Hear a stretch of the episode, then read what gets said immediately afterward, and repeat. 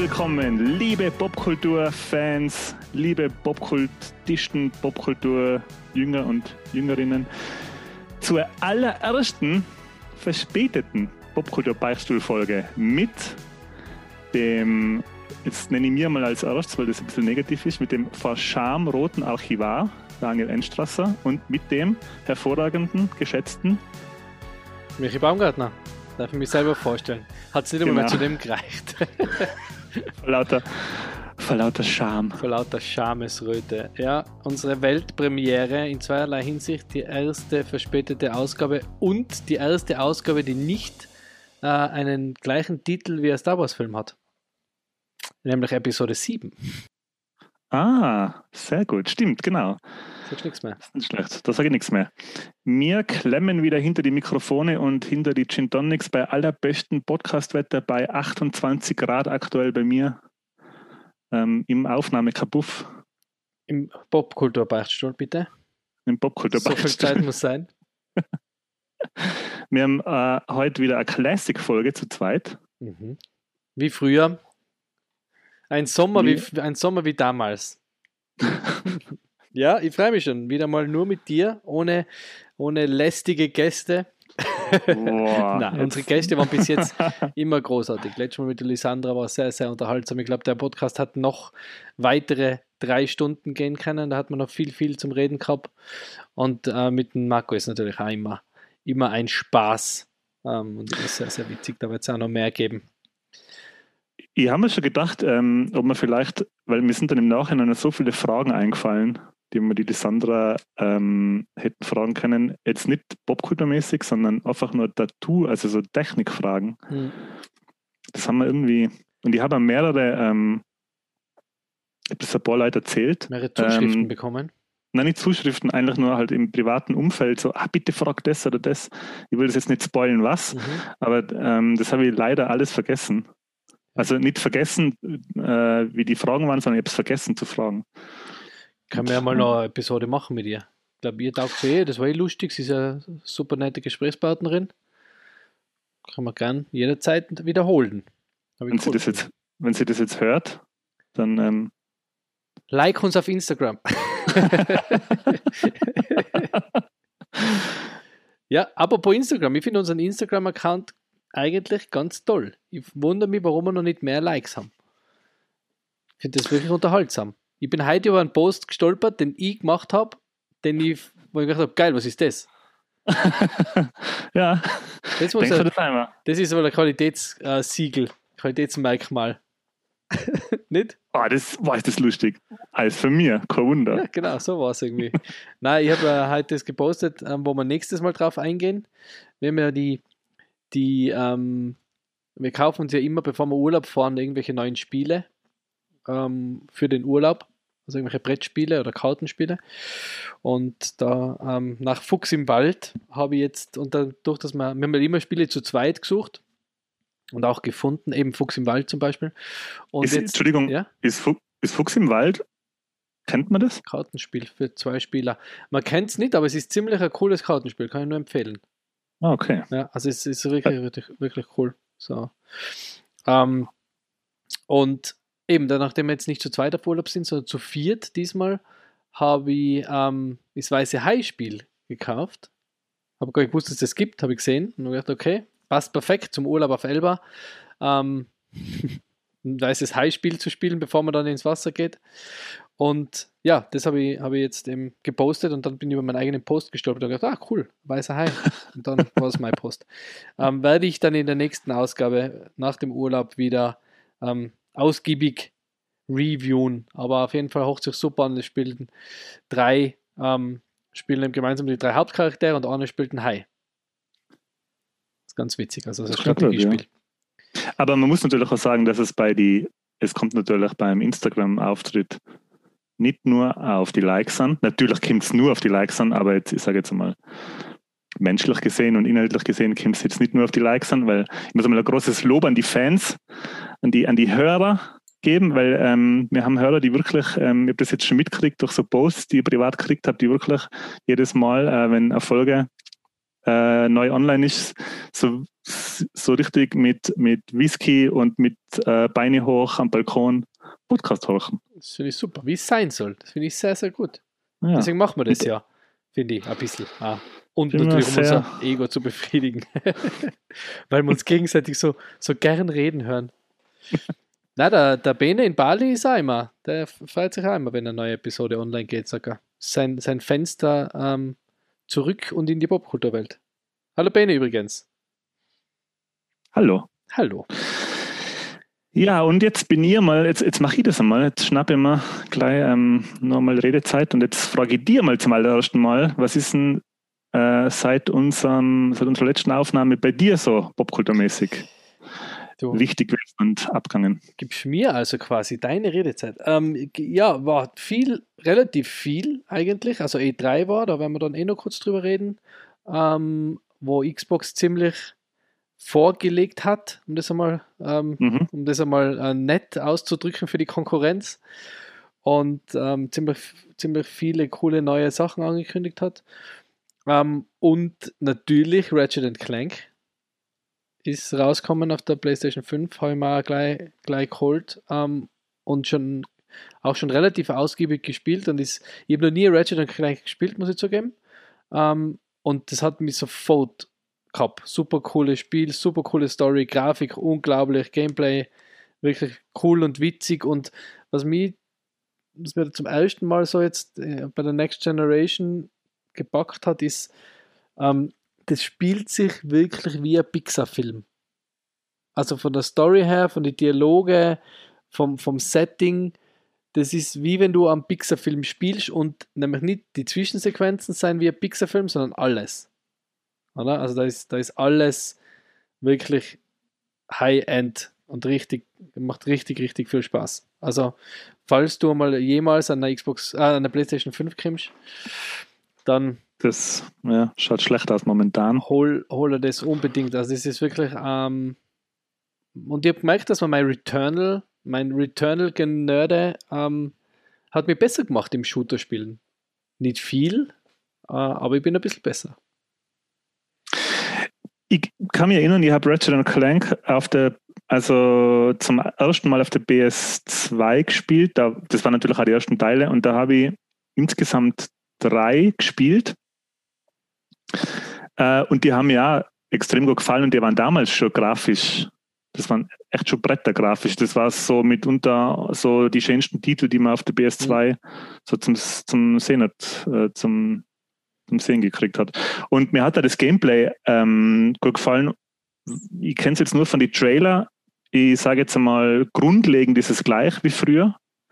Ich schätze mal, du sammelst halt, äh, es ist quasi ein Jump-and-Run-Shooter, wo du halt so zwei verschiedene Arten von Währungen einsammelst, Genau. um, deine, genau. um Waffen zu kaufen und zu upgraden. Äh, und ich finde die Charaktere halt extrem liebenswert und extrem lustig. Also der Clank, der kleine Roboter, also der, der Ratchet ist so ein fuchsartiges äh, Wesen, ein Lombax. Ja. Und der, sein, sein kleiner Sidekick, der Clank, ist äh, ein kleiner Roboter, den er, äh, glaube ich, als Rucksack trägt. Ist das immer noch so? Ja, ja. Ja. Und das sind halt extrem niedliche Charaktere. Und mir hat es damals schon gewundert, ich weiß nicht, wie es jetzt ist. Ich habe das jetzt, ähm, auf, also ich habe auf der PS3 habe ich keinen Teil gespielt und PS4 habe ich keine gehabt. Ähm, aber mir hat es damals schon gewundert, dass es da nicht mehr Merch gibt, weil das wäre ja ideal, Wer um die wahrscheinlich Merch- Merch-Maschine anzuschmeißen. Ja. Also Merch kannst du da unendlich, unendlich viel machen. Ich finde, ich bin noch nicht dahinter gekommen, an was es mir erinnert, aber es erinnert mich an einen Animationsfilm. Auch der Böse oder die, die, die, die Gegner, ähm, die so Roboterwesen sein mit so Tentakel und so eigentlich so in UFOs sitzen und mit quasi mit ihrem ihren Au also oben so Augen auf Stiele haben. Es erinnert mich an ein, ein bisschen wie, wie die Robinsons. Kannst du dich erinnern an den Animationsfilm? Meet the, Mm, Meet the no. Robinsons hat er gleich geheißen. Aber es erinnert mich an was, ich bin nicht dahinter gekommen, aber es macht wirklich Spaß und, und es ist einfach, die Waffen sind halt super, super crazy, witzig, auch wie sie erklärt werden. Ähm, das hat alles einen super netten Charme. Also es ist echt ein, ein Spiel, was ich, was ich, was ich jetzt ohne, ohne Abstriche empfehlen kann. Macht wirklich richtig viel Spaß. Ja, es hat ja, wo das rausgekommen ist, in die, ich glaube, das war so in die frühen, mittleren 2000er sowas. Da hat es ja einige ähm, Serien gegeben, die äh, so Spieleserien, die so ähnlich waren. Also ich kann mich an Sly Cooper erinnern, war vom Style ja. her ähnlich, war glaube ich Jump Run. Banjo und Kazooie, oder? Banjo und Kazooie ist schon älter, das ist glaube ich schon vom Nintendo 64, glaube ich. Ja. Das hat es damals schon gegeben. Da hat es auch noch einen Nachfolger gegeben, oder? Da ist mir das hat es auch noch einen Nachfolger gegeben und ähm, Jack and Dexter. Mhm, genau, stimmt, ja. Und was, was habe ich mir noch gedacht, was so ähnlich war? Es fällt mir nichts mehr. Ja, die Ah, Crash Bandicoot war genau. PlayStation, ja. Mhm. Sind wir, ich, natürlich, ich spiele jetzt nicht mehr so viel wie früher und ich habe es dann immer so auf dem Schirm, aber ich glaube, das sind einige, einige alte IPs von früher, werden nicht mehr, glaube ich, werden nicht mehr so bedient, glaube ich. Ja. Na, das ist, das, also, ja, das hat mir gleich vom, das ist natürlich gleich von Anfang an gehabt und wo, wobei ich überhaupt keine Vorgeschichte kenne, oder? Und das baut schon ein bisschen auf, weil sie, sie ähm, treffen da Charaktere, die sie anscheinend schon aus früheren Abenteuern kennen, weil sie sind in verschiedene Dimensionen, oder? Rift Apart heißt es ja. Mhm. Das heißt, es äh, wird quasi so ein Dimensionator, heißt es gleich, wird zerstört und reißt dann quasi so äh, Löcher in die Dimensionen und sie äh, springen da halt äh, durch die Dimensionen und treffen da auf verschiedene Charaktere, die sie eben entweder aus ihrer Dimension schon kennen oder eben von früheren Abenteuern und, und dadurch sagt er halt, ah, ist das nicht, bla bla bla.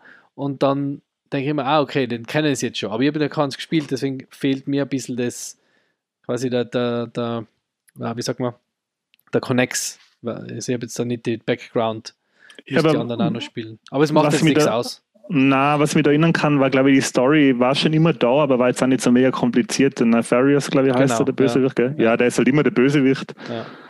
Und da hat es dann auch noch andere, ähm,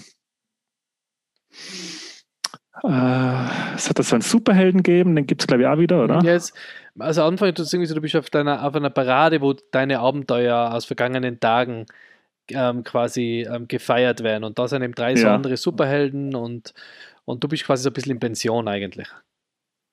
Also du bist mhm, jetzt nicht mehr, okay. da, nicht mehr unterwegs und dann passieren eben diverse Sachen und von da geht es dann los. Aber ist echt cool, also kann ich nur empfehlen. Ist wirklich, wirklich sehr, sehr cool. Ähm, bei Returnal bin ich übrigens im zweiten Biom, war ich das letzte Mal auch schon, aber ich bin jetzt nicht mehr zum Zocken gekommen, weil es eben ähm, ähm, ja, Ratchet und Clank dazwischen gekommen ist und ich gerade irgendwie im Game Pass FIFA 21 zock. Vielleicht wegen der EM.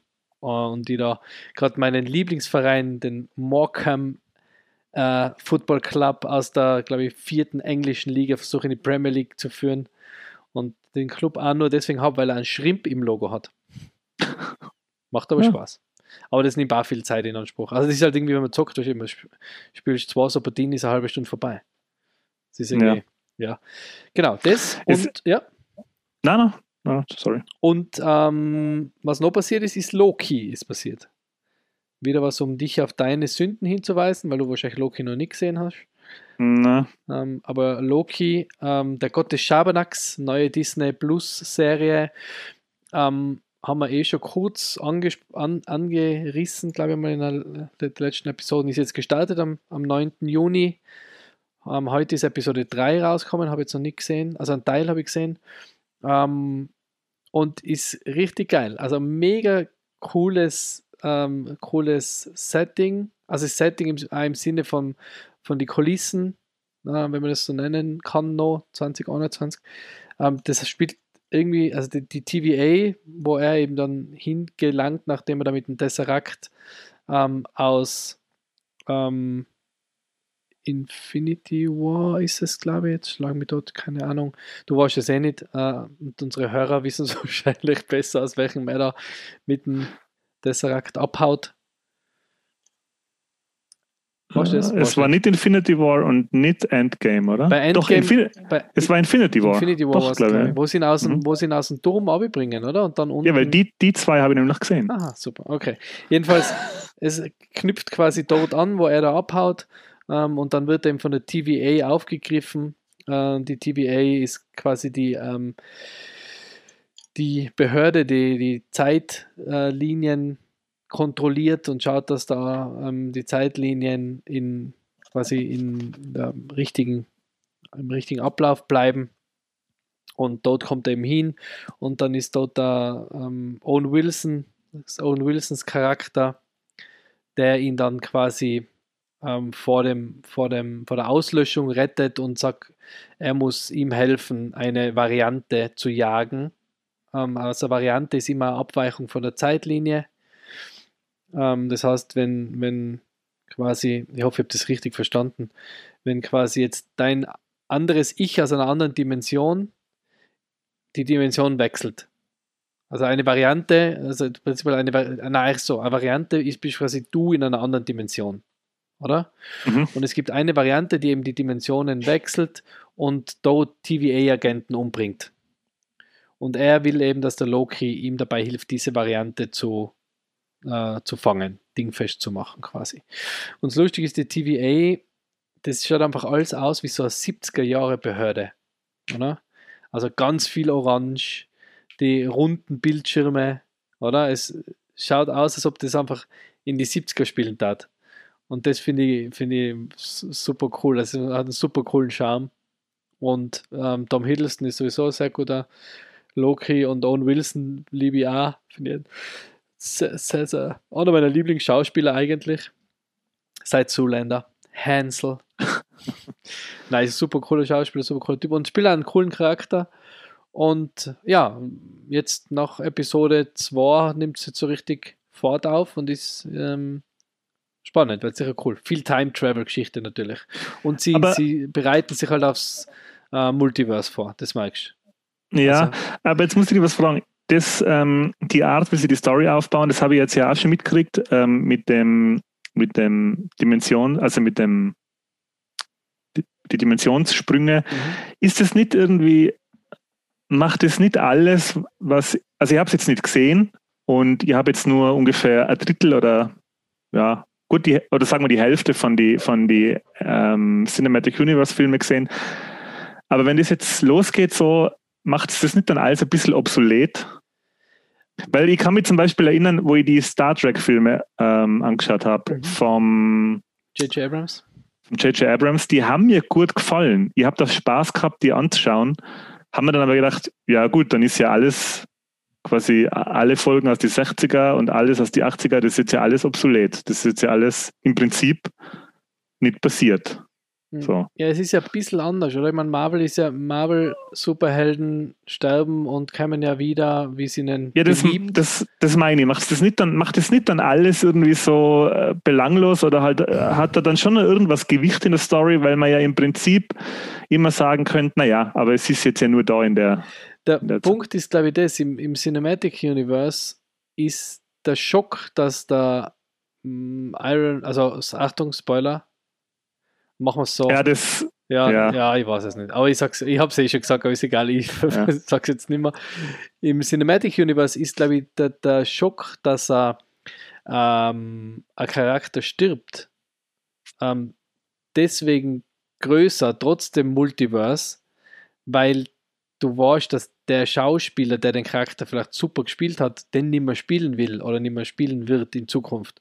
Deswegen ist der, ist der Schock meiner Meinung nach trotzdem im Cinematic Universe größer, wie jetzt bei den Comics. Wenn bei den Comics denke ich mir, okay, keine Ahnung, Beispiel, ähm, Hulk stirbt, ja, okay.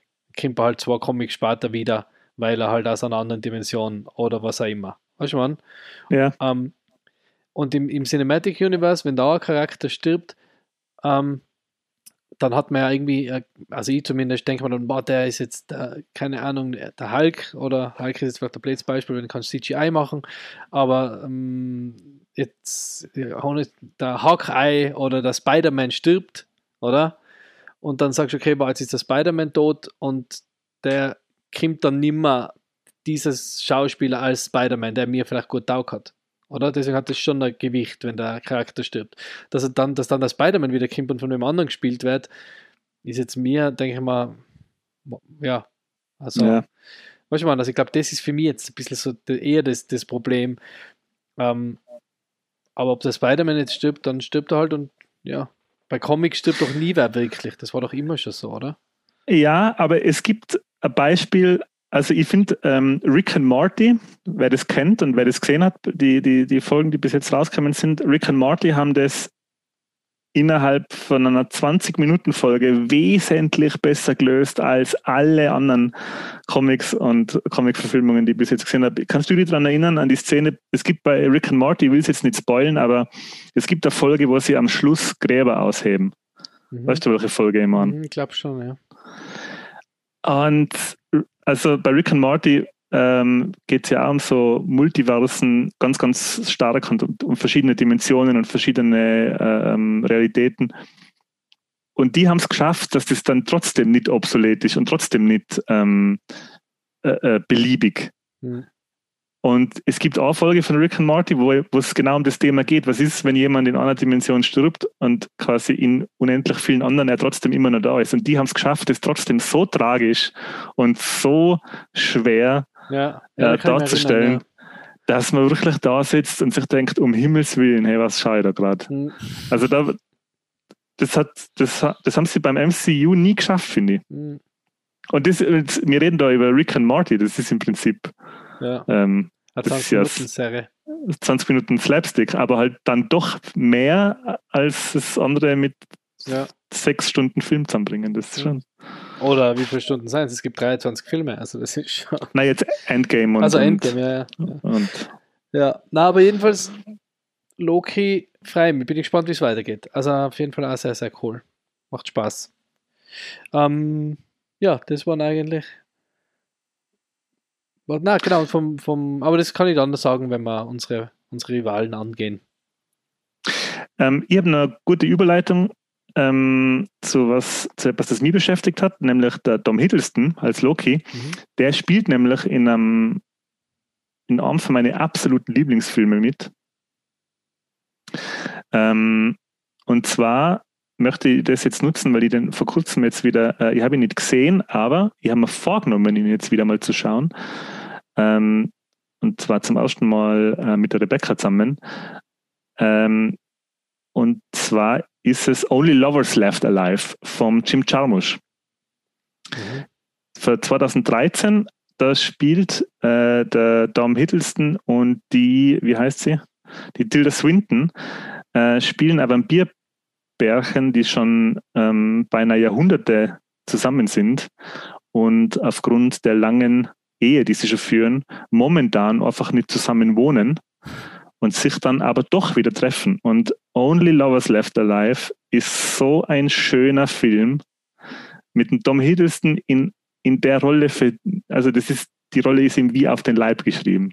Ein melancholischer Musik- und Poesie äh, ähm, schaffender Vampir,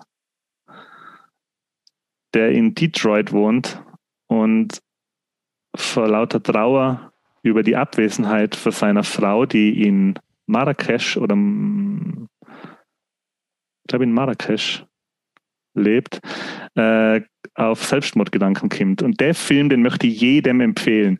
Ähm, ich weiß, die, die äh, Zuhörer kennen sicher, ist ähm, in Cinematograph in Innsbruck ein kleines, ein kleines Kino in Innsbruck, das die äh, Tradition hat, dass es jeden letzten äh, jeden letzten Montag. Oh, das ist jetzt peinlich. Also es gibt den letzten Film im Monat immer und das war ganz, ganz lang Clerks. Also die haben jeden äh, zum Monatsende immer den gleichen Film gespielt, jahrelang oder jahrzehntelang bald. Und ähm, Clerks ist dann abgelöst worden durch einen anderen Film, den jetzt nicht mehr äh, was aus dem Gedächtnis. Und Only Lovers Left Alive von Jim Jarmusch hat es dann eben auch geschafft im Cinematograph. Es hat zu der Ehre kommen, der letzte Film im Monat zu werden. Deswegen haben wir den öfter im Kino sehen können, was mir sehr gut gefallen hat. Und ich möchte jetzt an der Stelle die Hörer den, den, den Film ans Herz legen. Sehr schöner Film, sehr schöner, sehr lustiger und trauriger Film zugleich von Jim Chalmers. Du kommst immer mit die super Insider-Tipps mit Midsommar und Only Lovers Left Alive und ich komme mit Loki. ja, geil.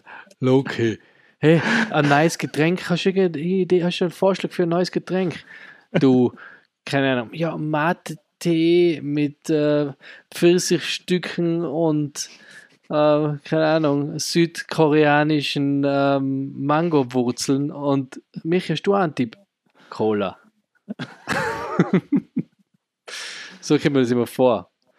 Das sind immer gute Tipps. Also, ähm, eben Midsommer hast du ja auch, ähm, jetzt passend zum Midsommer, hast du ja Midsommer auch empfohlen, also deine Filmempfehlungen, ähm, den kann ich durchaus was abgewinnen. Also, äh, habe ich auch noch nicht gekannt, Only Lovers Left Alive, weil ich einmal, weil ich mir ansehen.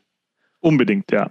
Kann ich jedem empfehlen. Also, ich sage jetzt einmal, sogar wenn man, ähm, äh, wenn man jetzt Vampirfilme, wenn man denen nichts abgewinnen kann oder wenn man Vampire als ähm, äh, so mystische oder, oder popkulturelle Figuren nichts abgewinnen kann, der Film bietet schon mehr als nur das reine ähm, Vampir-Klischee. mhm. Was mir sehr gut gefällt, ist, dass sie den, Blutkonsum von den Vampiren, die trinken nur sehr selten Blut, aber wenn, dann wird es immer so dargestellt, ähm, so ein bisschen wie, wie in Pulp Fiction der Heroinkonsum. Ja, okay. Ja, das ist immer sehr der genussvoll. Genussvoller ja, Rausch. So, ja. Aber, ähm, weil du das Midsommer sagst, das zweite, was mich beschäftigt hat, ähm, ist ebenfalls ein Horrorfilm. Und zwar gibt es einen Trailer vom neuen Film von Neil Blomkamp, äh, der Regisseur von District 9. Mhm. Ist das die richtige Ziffer? District 9, äh, ich weiß nicht, ich habe jetzt, äh, das ist das mit der Katniss, Katniss Aberdeen. Nein, ist, äh, District 9 ist, die Katniss Aberdeen ist District äh, 12. Ja, District 9. Schon, gell? Ja, ja. Ja, äh, der Neil Blomkamp hat einen neuen Film gemacht. Ähm, ähm, wie gesagt, der Regisseur von District 9 und Elysium und Achepi. Das ist, glaube ich, der Film, der die meisten ähm, nach District 9 noch erreicht hat. Und zwar hast der Film Demonic. Ähm, Gibt es einen neuen Trailer, ist ebenfalls ein Horrorfilm wie Midsommar. Ist äh, produziert worden von die AGC Studios. Das ist ein relativ neues, relativ neues Studios, relativ ähm, klein, glaube ich. Die haben noch nicht so viel gemacht. 2018 gegründet. Die haben jetzt, ich habe jetzt nichts gekannt, was die gemacht haben bis jetzt. Der Kinostart ist im August. Und der Neil Blomkamp hat äh, es wieder geschrieben und Regie geführt. Gefilmt haben sie es in Kanada, in British Columbia während der Pandemie jetzt. Und das schaut wieder mal nach einem Horrorfilm aus, der mir gefallen könnte. Also man sieht im Trailer, der Trailer verrät wenig bis gar nichts. Es hat wohl was mit virtueller Realität zu tun mhm. und mit, ähm, ich sage jetzt einmal, Dämonenbeschwörung oder ja, Dämonenbeschwörung oder Satanismus. Ähm, der Trailer ist ziemlich intens, was Bilder, Ton und Musik angeht. Und was halt auffällig ist, es spielt bis auf den VR-Aspekt, den man kurz am Anfang vom Trailer sieht, so wie es ausschaut, Technik jetzt keine besondere Rolle, weil äh, District 9 und Elysium und Chappie haben ja sich ja immer ähm, so ein bisschen hervorgehoben, dass der Neil Blomkamp mit wenig Mitteln oder mit wenig Budget oder mit relativ wenig Budget eine sehr gute Science-Fiction-Welt darstellen hat können, mit sehr viel Technik, sehr viel Robotik. Mhm. Der Film wirkt jetzt wie so ein richtig ja, so ein klassischer Horrorfilm. Okay. Ähm, man muss ihn anschauen.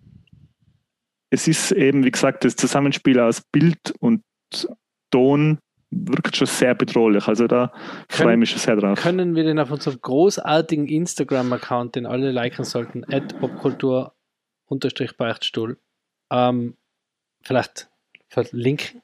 Kann man schon verlinken, auf jeden Fall, ja. Hast du gewusst, dass der Neil. Also der, der, der, der Trailer ist jetzt auch nicht ähm, irgendwie explizit, also der kann, den kann man auf alle Fälle verlinken, ja. Hast du gewusst, dass der Neil Blom, Blomkamps äh, Alien 5 macht? Na, machen wollt. Er wollte es machen, glaube ich. Also da war ganz lange hin und her. Das haben sie ja dann gecancelt, oder? Ich glaube. Ich weiß, dass er im Gespräch war oder er hat gemacht so Halo-Shorts, so Halo-Shortfilme. Mhm. Ähm, Anthem, oder? Anthem-Shortfilme. Mm, na, von Halo hat er, glaube ich, auch. Nein, Live-Action-Kurzfilm von Anthem hat er gemacht. Ah, okay, ja. Crazy der kann das, der kann das sehr gut so, ähm, äh, so Robotik inszenieren, so, mhm. so Robotertechnik. Das macht er immer sehr gut, finde ich. Ja, und Dämonik, da bin ich jetzt schon gespannt drauf, weil ähm, ich habe jetzt seit Midsommer, der jetzt ja auch schon ein bisschen her ist, jetzt nichts mehr, also was Horrorfilme angeht, jetzt nichts mehr gesehen, was mich so wirklich begeistert hat. Und der schaut so aus, als ähm, wäre es wieder mal saftiger Was zum Gruseln. Was zum Gruseln. Gut. Bin ich gespannt. Ja, und dann äh, natürlich die E3. E3 wollten wir noch kurz anreißen, ja. Ähm, hast Genau. du es irgendwie live angeschaut oder hast du nur Berichte? Nein, ich habe äh, nur Berichte gesehen. Ähm, was ist dein Highlight von den Ankündigungen? Eigentlich ist der gesamte Xbox Showcase eigentlich für mich ein Highlight, weil es für mich einfach so die Zukunft des, des Gamings ähm, so ein, ein Hinweis auf die Zukunft des Gamings äh, gibt, oder? Wenn, wenn wer wie Microsoft sagt oder Xbox sagt, ihnen ist nimmer die Konsole quasi, ist nimmer ihr Main Target, sondern, sondern sie wollen, wollen Spielen überall auf, auf neuen Bildschirmen ermöglichen, dann ist das irgendwie so ein, für mich das, was ich mir als Kind immer gewünscht habe, oder? Weißt, als Kind oder Jugendlicher hast du immer am, am, am PC daheim gespielt oder auf der Konsole, also ich meistens PC. Und immer wenn du außen warst, hast du nicht mehr zocken können oder im Urlaub hast du nicht mehr zocken können. Und dann hat es ein Gameboy, war halt der Gameboy, das war aber irgendwie so Abstriche. Dann hat es langsam ähm, PS Vita, ähm, Play, PlayStation, ähm, PSP, PS Vita gegeben. Und das war für mich immer schon so, boah, jetzt kann ich schon richtig coole Spiele spielen, wenn ich unterwegs bin, im Urlaub oder so. Weil irgendwie habe ich immer dann jetzt die Switch, oder? So, Also ich bin voller Switch-Fan. Switch habe ich auch immer dabei, wenn wir, wenn wir irgendwo hinfahren. Also wenn ich mit Arbeiten, also vom, vom, vom Job aus irgendwo auf dem Dreh bin, habe ich immer die Vita mit, ah, die, die Switch mit für am Abend im Hotel was Mhm. zocken. Oder, oder im Urlaub oder so. Und wenn jetzt Xbox da kommt und sagt, okay, wir wollen das ermöglichen, dass du die überall einhängen kannst und überall spielen kannst und du dann vielleicht jetzt sagst, Bandbreite wird eh immer besser, außer bei dir. Oh Ähm. Gott, ja. Um Himmels Willen. Wenn du dann quasi nur mal deinen Controller dabei hast, im Hotel, die ins Internet einloggst am Fernseher, auf der Xbox ähm, App gehst und dort deinen Account eingibst und dann deine Games streamen kannst, dann hat das schon, dann ist das schon ziemlich, ziemlich ein cooles Ding. Oder? Finde ich. Hast, hast du das schon so verwendet mit dem Tablet und mit dem Xbox-Controller? Dass Ich die hab Xbox nur- daheim Ich habe läuft? und, nur ähm, iOS-Tablets. Also Ah, Tablet okay. und deswegen habe ich es noch nicht eben und Android-Handy, also jetzt am, ob ich jetzt am Handy zocken tat, äh, weiß ich nicht. Eben Handy ist für mich, ich spiele jetzt am Handy, ich habe mal probiert, so äh, PUBG oder so am Handy zu spielen oder Fortnite oder so, einfach weil es mich mal interessiert hat, also aus rein Interesse. Ähm, aber ich spiele am Handy halt so irgendwie, keine Ahnung, Homesquare, Home, Homesquare heißt das, glaube ich. Wo halt irgendwelche so Dreier-Kombi-Spiele. Aber ich würde jetzt nicht am Handy irgendein ähm, Adventure zocken. Also irgendein, irgendein Naja, aber- Action-Adventure. Es wäre dann, es wäre dann kein Handy-Gaming. Du hättest ja einen Xbox-Controller mit und du würdest ja deine ähm, Xbox-Spiele auf dem Handy spielen. Aber ist das. Display nicht klein dann? Also da bin ich schon eher, ich finde es halt spannend, wenn es heißt, okay, Xbox öffnet sich und ich kann vielleicht auf meiner Switch dann ähm, auch Xbox-Spiele spielen und Nintendo-Spiele spielen. Oder eben am Fernseher direkt irgendwo, wenn ich irgendwo bin. Finde ich schon ganz cool eigentlich. Also ich habe es auf dem Tablet ähm, probiert. Ähm, das hat gut funktioniert. Das hat gut funktioniert und ich weiß halt nicht, wie das dann ist, ähm, wenn du wirklich, du musst halt dann daheim alles laufen lassen, also WLAN und äh, Xbox muss halt alles im Strom sein und muss alles äh, quasi äh, remote einschaltbar sein. Wenn das wirklich so funktioniert, das wäre natürlich der Hammer. Also jetzt im nächsten Raum geht es jetzt auf alle Fälle natürlich. Da Ja. ist überhaupt kein Problem. Das funktioniert wirklich fantastisch auf dem, auf dem Tablet und ich finde, es ist am Tablet auch groß genug, Ja. weil die Tablets haben eh so eine Auflösung, dass das ganz in Ordnung ist. Ich finde es irgendwie aber das Konzept vom Switch, wie du sagst, trotzdem irgendwie sympathischer, obwohl man die Device dann wieder mitnehmen muss. Ja, Switch ist, halt ein net, Switch ist halt einfach eine, eine geile, nette Konsole. Also ich, ich mag die Switch einfach. Als, ich mag das Ding. Ich, ich, ich finde die Hardware super. Ich mag einfach die Switch als Gerät. Aber natürlich war es cool, wenn ich, wenn ich jetzt ähm, mein, mein Xbox-Spiel, weil das habe ich vorher gemeint, als Kind oder als Jugendlicher war es immer so, du hast gezockt und dann bist Urlaub gefahren als Beispiel und dann hast du jetzt 14 Tage nicht mehr zocken können. Und da geht es nicht darum, dass man nicht am Strand sitzt oder im Meer spielt oder gespielt hat, sondern da geht es halt darum, dass man am Abend irgendwo fein im Hotelzimmer halt gern vielleicht weitergespielt hat. Das ist nicht gegangen, oder? Und das wird halt jetzt, wird halt jetzt ermöglicht werden. Das finde ich schon ganz, ganz cool. Aber ja, ich weiß nicht, ich meine, die, die Switch, Switch macht das eh schon sehr, sehr gut möglich. Aber mit dem ganzen Xbox-Content halt, mit den ganzen Studios, was sie, was bei Xbox Exclusives bringen, das ist schon ganz, das ist schon ganz mächtig. Ja, ich habe da ziemlich ähm, Augen gemacht. Vor allem, ähm, was eben direkt jetzt im Game Pass kommt. Also ich habe schon gewusst, dass Microsoft viele Studios, wie sagt man, äh, aufkauft. Gekauft hat. Ja. Akquiriert hat. Aber es ist schon eindrucksvoll, wenn man liest, was jetzt alles ähm, direkt zum Release im Xbox äh, erhältlich ja. ist. Meine Highlights waren auf alle Fälle einmal ähm, The Outer Worlds 2 mhm. mit einem wirklich fantastischen Trailer. Mhm. Ähm, wo nichts passiert, oder? Wo nichts passiert, wo sie anprangern, dass in die Trailer nichts passiert und dann aber genauso einen Trailer machen, wie sie anprangern. Ähm, Outer Worlds 1 hat mir äh, super gefallen, habe ich komplett durchgespielt und habe jetzt auch die äh, Add, also die Add-ons ähm, äh, angefangen.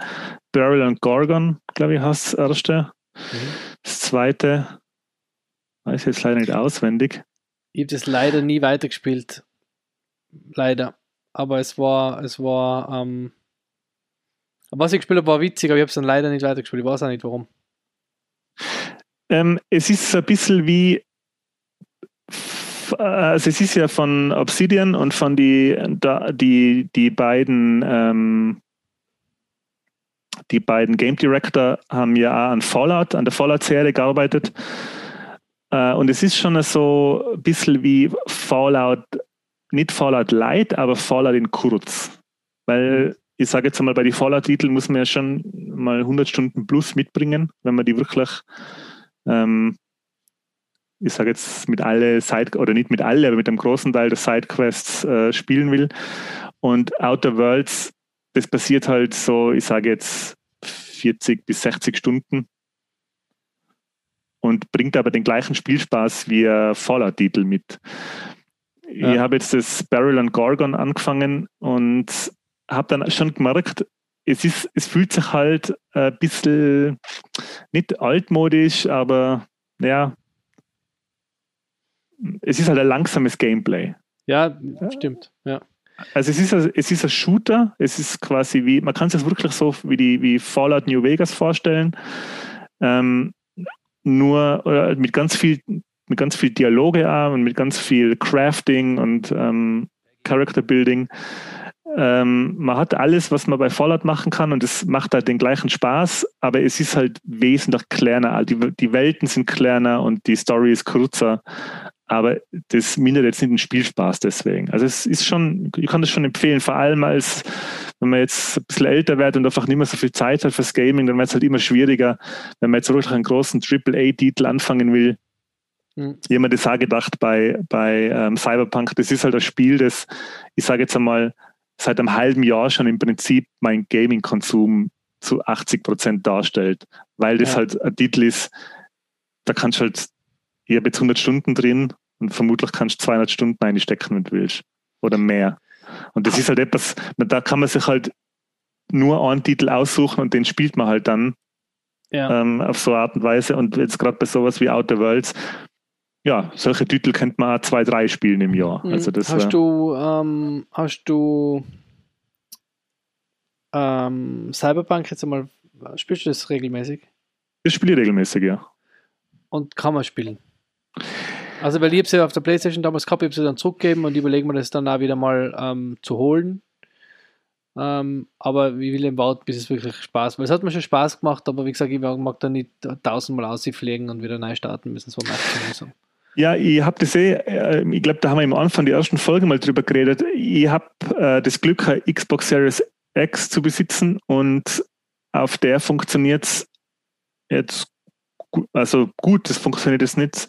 Die, die Bugs oder die, die die Abstürze sind jetzt nicht schlimmer wie bei anderen Open-World-Titeln, die ich Vielleicht- gespielt habe. Vielleicht hole ich mir es einmal für die Xbox. Ähm, man sieht natürlich schon an alle Ecken und Enden, dass da noch mehr, die wollten mehr, schätze ich mal. Und es gibt da zu Recht Kritikpunkte, die einfach ähm, berechtigt sind. Also alleinig wie die Polizei in dem Spiel funktioniert, ist total, ähm, das ist wirklich sinnlos, weil ähm, wenn man das so, also mal ku- kurz beschrieben, wenn du jetzt ein Verbrechen begehst, dann spawnt hinter dir und neben dir und ober dir einfach Polizei aus dem Nichts, egal wo du Mhm. bist. Mhm. Und das wirkt halt sehr Okay. ja, unfertig einfach. Also das nicht wie bei GTA, wo dann die Autos mit quietschenden Reifen rankommen, sondern die sind dann auf einmal einfach da. Ja. Und die sind dann auch auf einmal einfach weg. Also wenn du jetzt die 40 Sekunden lang hinter einem Schreibtisch versteckst, dann fällt er wieder auf Null der Wanted Level und die verschwinden dann sofort wieder. Also die gehen nicht einmal weg, sondern die sind einfach, wenn sie aus deinem Blickfeld äh, sind, dann sind sie einfach, die lösen sich in Luft auf. Geil. Also das ist schon selten. Es gibt viele seltsame Sachen in dem Spiel, aber die Story und die Charaktere und wie das Ganze präsentiert wird und die Stadt an sich, mir macht es sau viel Spaß. Also ich mich vielleicht nochmal dran wagen. es ist auf keinen Fall das, was sich viele und vielleicht auch ich erhofft haben. Also es ist jetzt nicht so der heilige Gral des Open World Es Gamings. ist kein Witcher, ähm, Sci-Fi-Witcher quasi. Na, ist es nicht. Also, aber jetzt nur, nur schon, was die Parallelen sind.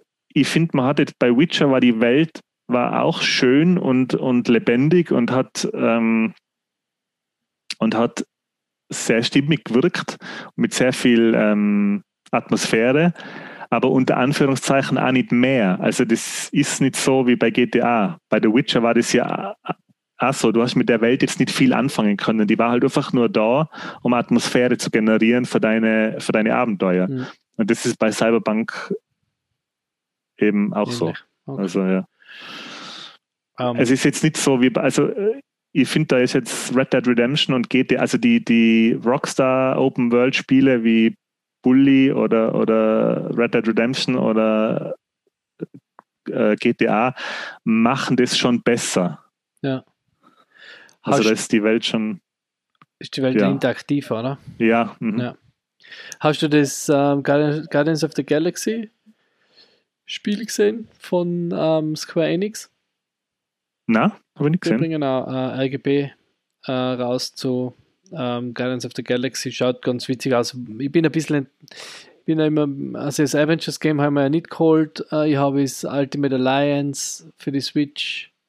Ähm, habe ich mir auch gedacht, boah, juhu, da freue ich mich voll drauf. Hat mir aber dann auch nicht so gepackt und deswegen bin ich ein bisschen, schaut ganz cool aus. Ähm, aber ja, was nicht, ich finde Guardians of the Galaxy lebt, lebt sehr viel von Chris Pratt als Star-Lord äh, und im Film haben sie es, ähm, also in der, im Spiel schaut er halt komplett anders aus. Äh, weißt du, dann weiß ich nicht, ob ich einen Connects kriege. Aber es scha- ich meine, es ist, kann ganz cool werden, aber ich glaube, es ist jetzt nichts, was ich mir, was ich mir Day One kaufen werde.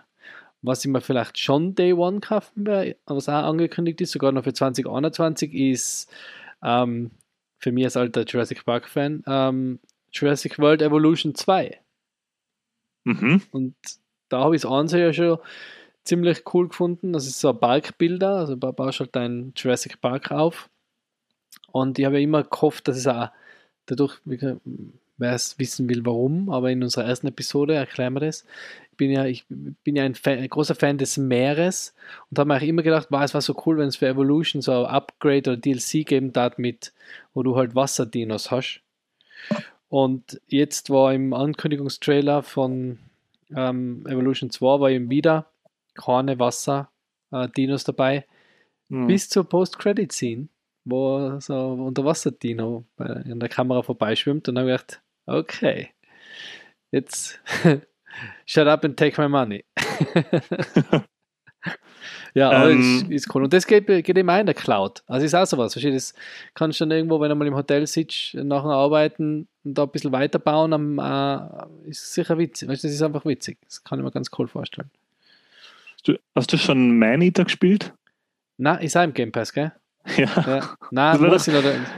Ist das nicht das Spiel, um dir die Angst zu nehmen, wenn du dann Eigentlich selber quasi es zur. Gefahr wärst? Eigentlich sollte es sein. Ich, ich habe da mal am, am, am Handy gibt es mal so ein ähnliches Spiel gegeben mit so Haie, wo Maneater eigentlich nur die bessere Version davon ist. Also nur zur Erklärung für die Zuhörer, Maneater ist ähm, ein Videospiel, das mittlerweile auch im, äh, im Game Pass von, von der Xbox äh, zur Verfügung steht, wo man selber ein Hai spielt, der sich quasi durch sein Leben frisst. Durch sein Leben frisst, ja. ja. Ist ganz witzig, also das werde ich auch noch mal anspielen, wenn ich, wenn ich die Zeit dazu finde. Das ist, glaube ich, auch was, was man so zwischendurch immer wieder mal ein paar, paar Minuten oder, oder eine Stunde oder so spielen kann. Wo ich dann eine große Ohren gemacht habe, war Psychonauts 2 oder Psychonauts 2, mhm. weil ich ein Riesenfan vom ersten Teil bin. Ähm, äh, der erste Teil war nur auf der Konsolengeneration äh, PlayStation 2, Xbox, glaube ich. Mhm. Ja, doch. Und ähm, ein sehr ähm, spannendes, wie liebevoll gestaltetes Spiel mit ganz viel Liebe zum Detail. Ähm, wo man äh, einen Helden spielt, der sich durch die gestohlenen Gehirne seiner Camp-Mitglieder äh, äh, kämpfen muss. Äh, ist der erste Teil auf dem Game Pass schon, der zweite Teil ist auch angekündigt für den Game Pass. Ist, hat mir sehr gut gefallen. Ist, soweit ich weiß, von Tim Schäfer. Mhm der ja ähm, Videospiel Legende. Legende, Legende ist, ja. Ähm, der hat, jetzt muss ich kurz schauen, wie sei, wie sei, ähm, ja, nicht, dass ich einen Blödsinn sage, aber der hat mitgearbeitet bei Secrets of Monkey Island, Monkey Island 2, Day of the Tentacle, Full Throttle, Grim Fandango und dann Psychonauts und Brutal Legend. Also wirklich äh, die ganzen Name a Classic und er ja. hat wahrscheinlich daran mitgearbeitet. Das letzte, ja. was ich von ihm gespielt habe, war Broken Age. Also du das gespielt hast mit dem Madel und dem Buben, die sind unterschiedliche Welten. Der Bub ist, glaube ich, auf so einer Raumstation und das Mädel ist auf so einem, so einem Planeten, wo sie geopfert werden soll. Ja, ist ein Point-and-Click genau, Double Fine, ja. gell? Ja, mhm. 2014. War, ja, das war super cool auch. Ja. Ist Psychonauts, ist das aber, ist das auch so ähm, ähnlich wie Ratchet Clank? Oder? Vom Spielsystem ja. Weniger Schießen, glaube ich. Kann, kann man gar nicht richtig sagen. Psychonauts ist eigentlich äh, alles. Ist äh, Jump and Run, Shooter, Tabletop, äh, Strategie. Also ähm, das ist eben das Coole an dem Spiel, dass so viel, also da kommt wirklich alles vor. Mal ist man ein Godzilla-artiges Riesenwesen, das durch eine Ministadt stampft. Mal muss man Strategie ähm, Rundenstrategie meistern und dann ist wieder so Tabletop-artig, dann ist wieder Jump and Run, dann ist Jump and Run im Schwarzlicht. Also es ist wirklich ist ganz, bisschen, ganz viel. Äh, It Takes Two hat es ja ein bisschen aufgegriffen, oder? Also so unterschiedliche Genres quasi. Ähm, bisschen ja, ja, stimmt. Zu vermischen. Ja, nur, ähm, also ich will da jetzt It Takes Two nicht an einen Karren fahren, aber Psychonauts hat das halt schon ja, nicht perfektioniert, aber die haben halt das schon aus dem Stand sehr gut gemacht, so viele Genres in einem Spiel backen. Das hat schon gut funktioniert. Okay.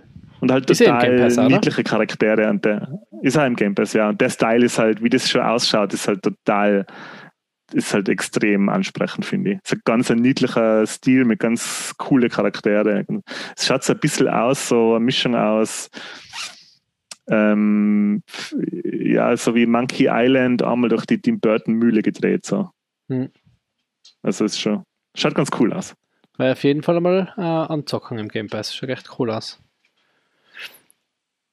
Ich ja. glaube, du bist wieder verzögert, Andy. Deswegen würde ich sagen, oh wir starten ins Hauptthema. Außer du hast genau. noch was. Na, das war's eigentlich. Ich bin jetzt schon was das Vorgeplänkel angeht, ausgeplaudert und freue mich schon aufs Hauptthema. Sondern was für eine generische Überleitung, ey. Ich freue mich schon aufs Hauptthema. Top, freue dich. ja, nach äh, unseren auch schon traditionellen kurzen technischen äh, Gebrechen, die für euch ja nicht hörbar sind, aber für uns, ähm, und einer kurzen Getränke-Auffüllpause, sind wir wieder da und haben die ähm, nehmen natürlich die perfekte Überleitung vom Anti mit, in unser Hauptthema, das Teil 2 unserer größten Popkulturrivalen ist. Und ich freue mich voll drauf, weil mir Episode 1 schon sehr gut gefallen hat. Also unbedingt nachhochen, war echt cool.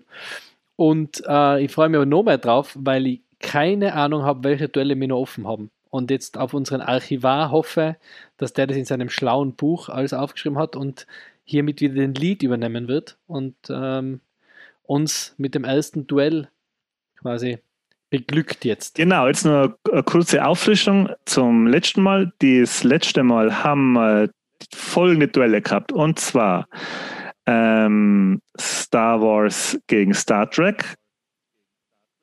Ähm, jetzt hat der Archivar schon einen nächsten großen Fauxpas, weil der hat sich seine Unterlagen nicht hergerichtet, wo er aufgeschrieben hat, ähm, wer das letzte Mal gewonnen hat. Aber da können die Zuhörer selber jetzt, die Zuhörerinnen selber jetzt einspringen. Und zwar kann man einfach die Folge nachhören, wo man hört, ähm, äh, wer gewonnen hat bei Star Trek gegen Star Trek, äh, Star Trek gegen Star Wars, Ghostbusters gegen Ninja Turtles, Xbox gegen PlayStation, Game of Thrones gegen Herr der Ringe, Marvel gegen DC und Lego gegen Playmobil. Und jetzt geht es weiter okay. mit höchst kontrovers Bibi Blocksberg gegen Harry Potter. wow. Hex, Hex. Ähm, ja, ich kann, also es sind zwei, es sind zwei ähm, gute Franchises, gefallen mir beide sehr gut mittlerweile. Bibi Blocksberg habe ich erst zum ersten Mal gehört vor ungefähr drei Monaten. Davor habe ich Bibi Blocksberg noch nie gehört. Ist nicht wahr. Na. Also, okay, und also gut, jetzt. Gehör, also ein Hörspiel gehört, weil ich habe davor ähm, ähm, habe ich Bibi Blocksberg und Benjamin Blümchen, dieses Universum, äh, ist an mir spurlos vorübergezogen. Benjamin Blümchen auch nicht. Mhm, na. Ich bin mit DKKG, also nach Bumukel und Co. auf Kassette, ja. bin ich ähm, mit DKKG und drei Fragezeichen ähm, weiter zu Bett gegangen ähm, und äh, eingeschlafen, besser gesagt, und bin DKKG bis heute treu geblieben. Ähm, und, und deswegen Bibi Blocksberg habe ich jetzt erst mitgekriegt den letzten vier Monaten und hat, ist sehr, sehr witzig. Ist ganz, ganz lustig eigentlich. Das wundert mich deswegen. Ähm, kennst du die Verbindung zwischen Bibi Blocksberg und ähm, Star Wars? Na? Die Sprecherin der Bibi Blocksberg ist die deutsche Synchronstimme von der Prinzessin Lea. Ah, stimmt. Das hast mal eh du, glaube ich, schon nochmal gesagt. Irgendwann hat man es schon mal gesagt, aber stimmt. Ich, jetzt weiß Herrn. Danke. ähm, ja, dann, okay, nein, aber du bist ja noch nicht fertig, oder? Jetzt, na, ja. und Harry Potter war mein, Harry Potter, ähm, finde ich, das ist eines meiner Lieblingsfranchises. Also jed, jedes Jahr zu Weihnachten schauen wir alle Harry Potter ähm, Filme an. Ähm, und die Bücher habe ich auch schon mehrmals gelesen. Ähm, finde ich unglaublich großartig. Also bei mir ist es, ähm, bei mir gewinnt Harry Potter. Ähm, Wobei ich nichts Schlechtes über Bibi Blocksberg sagen kann. Macht auch ganz viel Spaß. Aber Harry Potter ist einfach mehr meins. Da habe ich mehr Bezug dazu. Ist eine unglaublich coole. Da gefällt mir die Welt einfach auch nochmal besser. Das, das, ähm, die, die Zaubererwelt und die Welt der, der Muggel oder der Menschen. Ähm, ich war jetzt auch letztes Jahr im, in die Harry Potter Studios äh, in London und, und in, äh, in Amerika in die Universal Studios im Harry Potter Theme Park oder in dem ja, Universal Studios im, im Harry Potter Teil. Und das ist schon ganz cool. Also das, das, das ist schon super. Das ist sowas, wo man sich, wo man denkt, da würde ich gern. Würde, es wäre eine der Welten, wo ich gern leben würde, wenn man sich aussuchen kann. Mhm. Also du ganz klar Harry Potter. Ja. Ähm, wir haben ja bei unserem Vote, bei dem sehr viele mitgemacht haben, ähm, haben wir ja gefragt, äh, wenn man sich aufs Zaubern und wenn es ums Zaubern und ums Fliegen geht, verlässt man sich am besten auf Bibi Blocksberg oder Harry Potter. Ähm, und da kommen jetzt mehrere Punkte zusammen. Ähm, die Bibi Blocksberg ist ja eigentlich keine Zaubererin, sondern eine waschechte Hexe. Und aufgrund dessen braucht sie auch nicht eine Ausbildung in einer Zauberschule, sondern sie hat es einfach drauf. von selber. Aber da ist gleich die Frage, sein, ist, ich habe immer gedacht, eine Hexe ist ein weiblicher Zauberer. Aber ist er, ich habe immer gemeint, der Reh ist ein weiblicher Hirsch. ist es aber auch nicht. By the way, fun Nein, fact. es gibt, es gibt äh, Hexen und Hexer und Zaubererinnen und Zauberer. Ah, okay. Weil also, also ist eigentlich die Hermine keine Hexe? Äh, ich hätte gesagt, die Hermine ist keine Hexe, ne? Okay. Die Bibi Blocksberg ist eine Hexe. Aber die Bibi Blocksberg muss es doch auch lernen. Na, die. Also, ich meine, was schon äh, bei in beiden äh, Stories gleich ist, ist, dass es sich vererbt. Also, Hexen können ausschließlich nur Frauen, also die Bibi Blocksberg hat ja einen Bruder, zumindest einige. Nur in die ersten, nur in, in die ersten zwei. In die ersten paar Episoden. Der kann nicht zaubern und der Vater von der Bibi Blocksberg kann auch nicht zaubern, aber die Mutter hingegen schon. Also ähm, hm. Hexen sind jetzt in der Welt ausschließlich weiblich und äh, die Reitner, die fliegen auf einem Besen, in Bibi Blocksbergs Fall der Kartoffelbrei. Und äh, sie müssen einen Zauber immer mit der Formel Hex Hex beenden, äh, nachdem der, äh, nach der der Zauber dann passiert. Und also wenn es jetzt rein um die Souveränität geht, wie ähm, das Zaubern und Fliegen beherrscht wird, dann ist die Bibi Blocksberg hat da eindeutig die Nase vorn. Aber sie hat natürlich auch den Vorteil, dass sie nicht äh, so eine traumatisierende Kindheit gehabt hat wie der Harry Potter. Also ich würde mir auch beim, das haben wir in der Sinnstiftung mal besprochen, ich würde mich prinzipiell immer eher auf die Frauen verlassen, weil die im allem eigentlich immer besser waren und sein, oder? Deswegen heißt es eigentlich, müssten wir ja, weil die wirkliche Frage wäre ja Hermine gegen, gegen Bibi Blocksberg, um das fair zu gestalten. Ach, das ist, ähm, eigentlich müsste man ja fragen, ich habe schon im Nachhinein gedacht, eigentlich müsste man ja, äh, wäre ja Benjamin Blümchen und Bibi Blocksberg das richtige Duell, wenn es jetzt nur um Hörspiele geht. Aber wenn es jetzt nur um Zaubern geht, dann muss man ja aber schon die, weil der Harry Potter ist ja schon, ich meine, die Serie heißt ja schon Harry Potter. Es heißt ja nicht Hermine Granger, sondern es heißt Harry Potter und Bibi Blocksberg. Im Vergleich, also im Altersvergleich, welche, welche Harry Potter müsste man denn da vergleichen mit der Bibi Blocksberg? Wer liest denn die Bibi Blocksberg? Ja, das weiß ich jetzt gar nicht. Die ist ziemlich jung. Ich glaube, die ist so 12, 13. Also schon Harry Potter Alter, so wie in die ersten paar Teile halt. Okay, ja, dann wird sie es wahrscheinlich gewinnen. Was ist bei dir? Also, ähm, da kommt natürlich einiges an Nostalgie hinzu, weil ich muss sagen, äh, ich bin mit sehr vielen Benjamin Blümchen und äh, Bibi Blocksberg Hörspielen groß geworden. Das war das, was mein Kassettenspieler gefühlt hat jeden Abend. Und da fällt mir übrigens ein, dass ähm, ich habe einen Kassettenspieler gehabt, der also früher hat man ja Kassetten in so einen Kassettenspieler reingepackt und da war nichts mit zweite Seite automatisch, außer man hat so einen richtig fancy Kassettenspieler gehabt. Sondern der hat dann immer wieder einen massiven Klack ja, genau. aus dem Schlaf gerissen. Genau, das meine ich. Und dass das keinen Schaden hinterlassen hatte, weil ich wirklich die ersten, also so vom, von meinem vierten bis zu meinem zehnten oder, oder zwölften Lebensjahr, also sagen wir mal ja, so acht Jahre bin ich wirklich jeden Abend durch den, durch den Knall vom Kassettenspieler aufgewacht wieder. Also da so kommt ähm, Benjamin Blümchen oder Bibi, Blocksberg Titelmelodie und dann fängt das Abenteuer an und nachher schläft man so, schlummert man so weg und dann auf einmal Dash! die, ist die Kassette aus und man schreckt auf und dann fällt man zurück in den in den wohligen Schlaf. Oder hat es vielleicht noch geschafft umzudrehen und war dann froh, dass man am nächsten Tag wieder von vorne anfangen hat können, nicht mit Seite 2, weil zurückspulen war immer ein ewig lang dauernder Prozess in der Zeitrechnung eines Kindes. Ich habe mit, mit so einer Begeisterung die gleichen Hörspiele immer und immer wieder gekocht. Gibt es irgendwas im Erwachsenenalter, was, was das Pendant zum Hörspiel ist? Konsumierst du irgendwas stoisch immer und immer wieder? Ähm, Simpsons. Nein, eigentlich nicht. Hörspiele. Aber sonst nichts eigentlich. Außer Alkohol vielleicht. oh nein, wie traurig. Alkohol, oh. Alkohol ist das Hörspiel des Erwachsenen. Das war ein T-Shirt.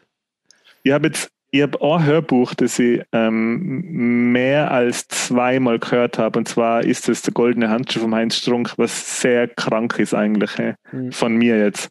Dass man das öfter als einmal hört. Das habe ich ja letztes Mal als Tipp, als Tipp gegeben eigentlich. Aber ja. das ist zum Beispiel das Hörbuch. Also die Heinz Strunk Sachen habe ich alle schon mehrfach gehört, aber ich habe sonst eigentlich nichts im Erwachsenenleben, was ich ähm, so wie Hörspiele konsumiere. Nein, nicht in dem regelmäßigen Ausmaß, aber immer im Star Wars oder Harry Potter oder, oder ähm, Big Bang Theory ist es ja bei mir, haben wir letztes Mal mit der Lysandra geredet, das kommt bei uns schon immer wieder. Also es schaue ich schon wirklich fast im Hörspiel-Style immer und immer wieder von Anfang an. Ja. Ja. Aber dann ist bei dir die Bibi. Bei mir ist Bibi Blocksberg. Ähm, das tut aber nichts zur Sache, dass der Harry Potter mit einem unfassbaren Vorsprung von 23 Prozent für die Bibi Blocksberg und 77 Prozent für den Harry Potter gewonnen hat. Okay, das ist recht eindeutig. Und somit auch ähm, das Duell gewonnen hat. Perfekt, so wie ich wieder. das nächste ist jetzt nicht, äh, das kann ich jetzt schon mal spoilen, da wird es nicht so eindeutig. Das nächste wäre South Park gegen Simpsons. Da bin ich, glaube ich, relativ schnell raus, weil bei mir ist es ganz eindeutig Simpsons, weil ich South Park ganz wenig gesehen habe. Gar nicht, eigentlich. Wie gar nicht? South Park habe ich gar nicht gesehen, habe ich gar nicht geschaut. Ja, aber du hast schon einzelne Folgen South Park gesehen. Einzelne Folgen, ja, aber jetzt nichts, bin ich mir nicht mal sicher, ob ich die alle komplett gesehen habe. Okay. Bin nicht so ein South Park-Fan. Oh, da ist aber was entgangen, hey, weil im Gegensatz zu den Simpsons ist South Park im Alter, also quasi, die gibt es ja beide schon ewig. Ähm, South Park ist, wird immer und immer besser, kommt mir vor. Und South Park wird ja immer von Woche zu Woche produziert, oder? Das ist immer top aktuell. Das ist immer top aktuell. Ich weiß nicht, wie sie es momentan machen. Also sie haben auf die Pandemie extrem schnell reagiert. Also ich weiß noch, ähm, dass die Wahl, die erste Wahl äh, wo der Obama gegen ihn, wer war denn das? Nicht der Mitt Romney, sondern der Obama gegen, wir hatten sei, sei ähm, der, der, der ähm, nicht der Pence, sondern der, um Himmels Willen, dass ich das nicht weiß jetzt. Dick Cheney. Na, das war, na, na das war, war der Vizepräsident von, von George Bush. Ähm, das war so, äh, äh, das so ein Republikaner, der aber total erbitterter Gegner vom, vom Trump war. Der ist vor, vor einigen Jahren gestorben und hat nur äh, in seinem Testament, glaube ich, sogar veranlasst, dass der Trump nicht zu, seinem, zu seiner Beerdigung kommen soll oder so. Mhm. Ähm, ähm, warte, schauen wir schnell. Obama versus McCain. McCain. McCain, okay. Genau. Ah, ja. äh, bei der Wahl Obama gegen McCain, da haben sie, wenn ich mich richtig erinnere, am, am gleichen Tag oder am nächsten Tag, also innerhalb, ich glaube innerhalb von 24 Stunden, die, die Episode geschalten. Mhm. Also innerhalb von 24 Stunden, wo das Ergebnis bekannt war, okay, vielleicht übertreibe ich jetzt, ich weiß es nicht, aber extrem schnell. Und ich weiß, dass sie anscheinend zwei Folgen produziert haben. Also sie haben zwei Folgen gemacht, je nachdem wer gewinnt und haben dann die jeweilige ab, äh, geehrt. Und die sind wirklich immer ganz, ganz nah dran am Zeitgeschehen, was natürlich zur Folge hat, dass alte South Park-Folgen ähm, im Nachhinein oder viele alte South Park-Folgen im Nachhinein halt ähm, äh, so ein bisschen an Brisanz ver äh, verlieren, wenn du die nicht mehr zum aktuellen Zeitpunkt schaust, wo sie das behandeln, wo das gerade ja. passiert ist, was sie behandeln. Aber äh, South Park ist wirklich, das wird immer besser, kommt mir vor. Okay. Das ist wirklich eine Serie, die, ist, die extrem gewachsen ist über die Jahrzehnte. Aber wenn man es jetzt starten will, dann müsste man quasi jetzt mit der aktuellen Folge anfangen. Nicht wieder irgendwas von vorher schauen. Du kannst sicher, ich meine, du hast, man hat ja Erinnerung an das, was, man hat ja, keine Ahnung, Erinnerung, Zeitgeschehen. Also man kann jetzt schon vor fünf Staffeln einsteigen. Hm. Und da hat man immer noch Spaß dran. Aber ich sage jetzt einmal Folgen, also 20 Jahre alte Folgen anzuschauen. Wobei das früher auch nicht so war. Früher waren die South Park-Folgen nicht so, ähm, so aufs, aufs, aufs aktuelle Zeitgeschehen getrimmt.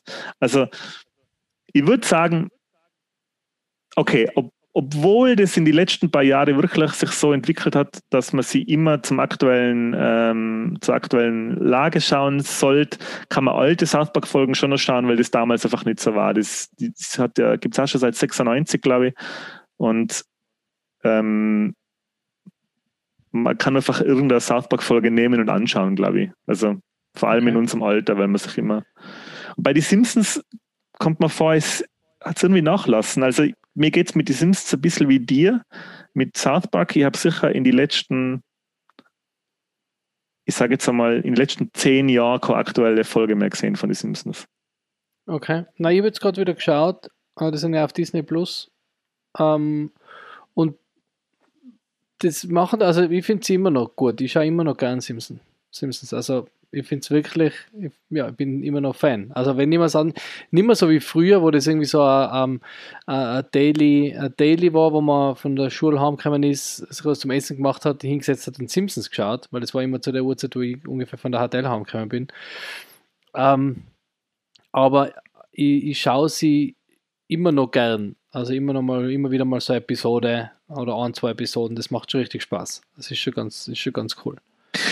Das ähm, hat jetzt, aber eben nicht mehr, so, nicht mehr so in der, in der Menge wie früher. Ja, das hat jetzt bei mir so klungen, als würde ich die Simpsons nicht mögen. Also ich bin auch eigentlich ein riesen Simpsons-Fan. Das, das, die Tatsache, dass ich schon so lange keine Folge mehr geschaut habe, beruht einfach darauf, dass ich ähm, erstens habe ich jetzt schon ziemlich lang äh, kein lineares Fernsehen mehr. Also ich habe jetzt seit ich glaube seit sechs Jahren schon jetzt nur noch Streaming-Dienste. Mhm. Ähm, und bis zu Disney Plus hat jetzt, hat man die Simpsons, glaube ich, auch nicht streamen können, glaube ich. Auf, Nein, ich glaube nicht. Ja. Und äh, ich bin da einfach irgendwie, das war einfach, im Prinzip ist das ein bisschen ein Zufall, dass ich keine Simpsons mehr geschaut habe. Äh, ich habe halt dann einfach andere, es sind einfach andere Serien kommen, ähm, Family Guy, äh, American Dad, Rick and Morty, äh, solche Sachen. Und ja, das hat einfach, ich glaube, die letzten Folgen, also ich weiß, dass ich zu der Zeit, wo der Simpsons-Film rausgekommen ist, noch regelmäßig geschaut habe. Das ist mhm. aber auch schon, es muss zehn Jahre her sein, oder? Oder länger? Ja, sicher länger schon, glaube ich, ja. Also du klar Team Simpsons? Klar Team Simpsons, ja. Genau, 2007 ist der Film rausgekommen, ja. Okay, ja. Ähm, ich bin Team South Park und ähm, ganz knapp, nämlich mit 54% zu 46% haben die Simpsons gewonnen und somit auch dieses Duell. Wow, ich bin irgendwie, irgendwie, ähm, es ist wieder so wie vorher mit den Tipps. ich bin irgendwie die, die breite Masse. Das ist aber auch, äh, das sieht man richtig bei der, bei der Umfrage, ähm, das war glaube ich auch die, jetzt muss ich es kurz nochmal durchschauen, aber ich bilde mir ein, dass das das knappeste, na, Ghostbusters und Turtles waren auch noch sehr knapp mit 54 zu 46. Aber das. Alles andere ist recht eindeutig. Alles andere war recht eindeutig, ja. Ja.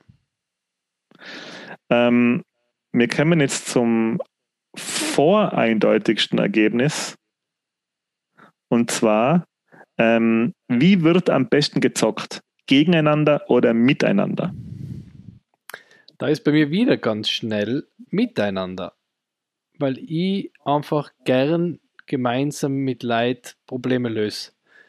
Das mache ich gern. Es ist irgendwie wie in meinem Job und mache ich privat auch gern, also beim Zocken und wir spielen ja gerade, ähm, also es geht ja zwar um, ich glaube, auf die Bilder seins, seins ähm, Computer oder Konsolenzocker quasi.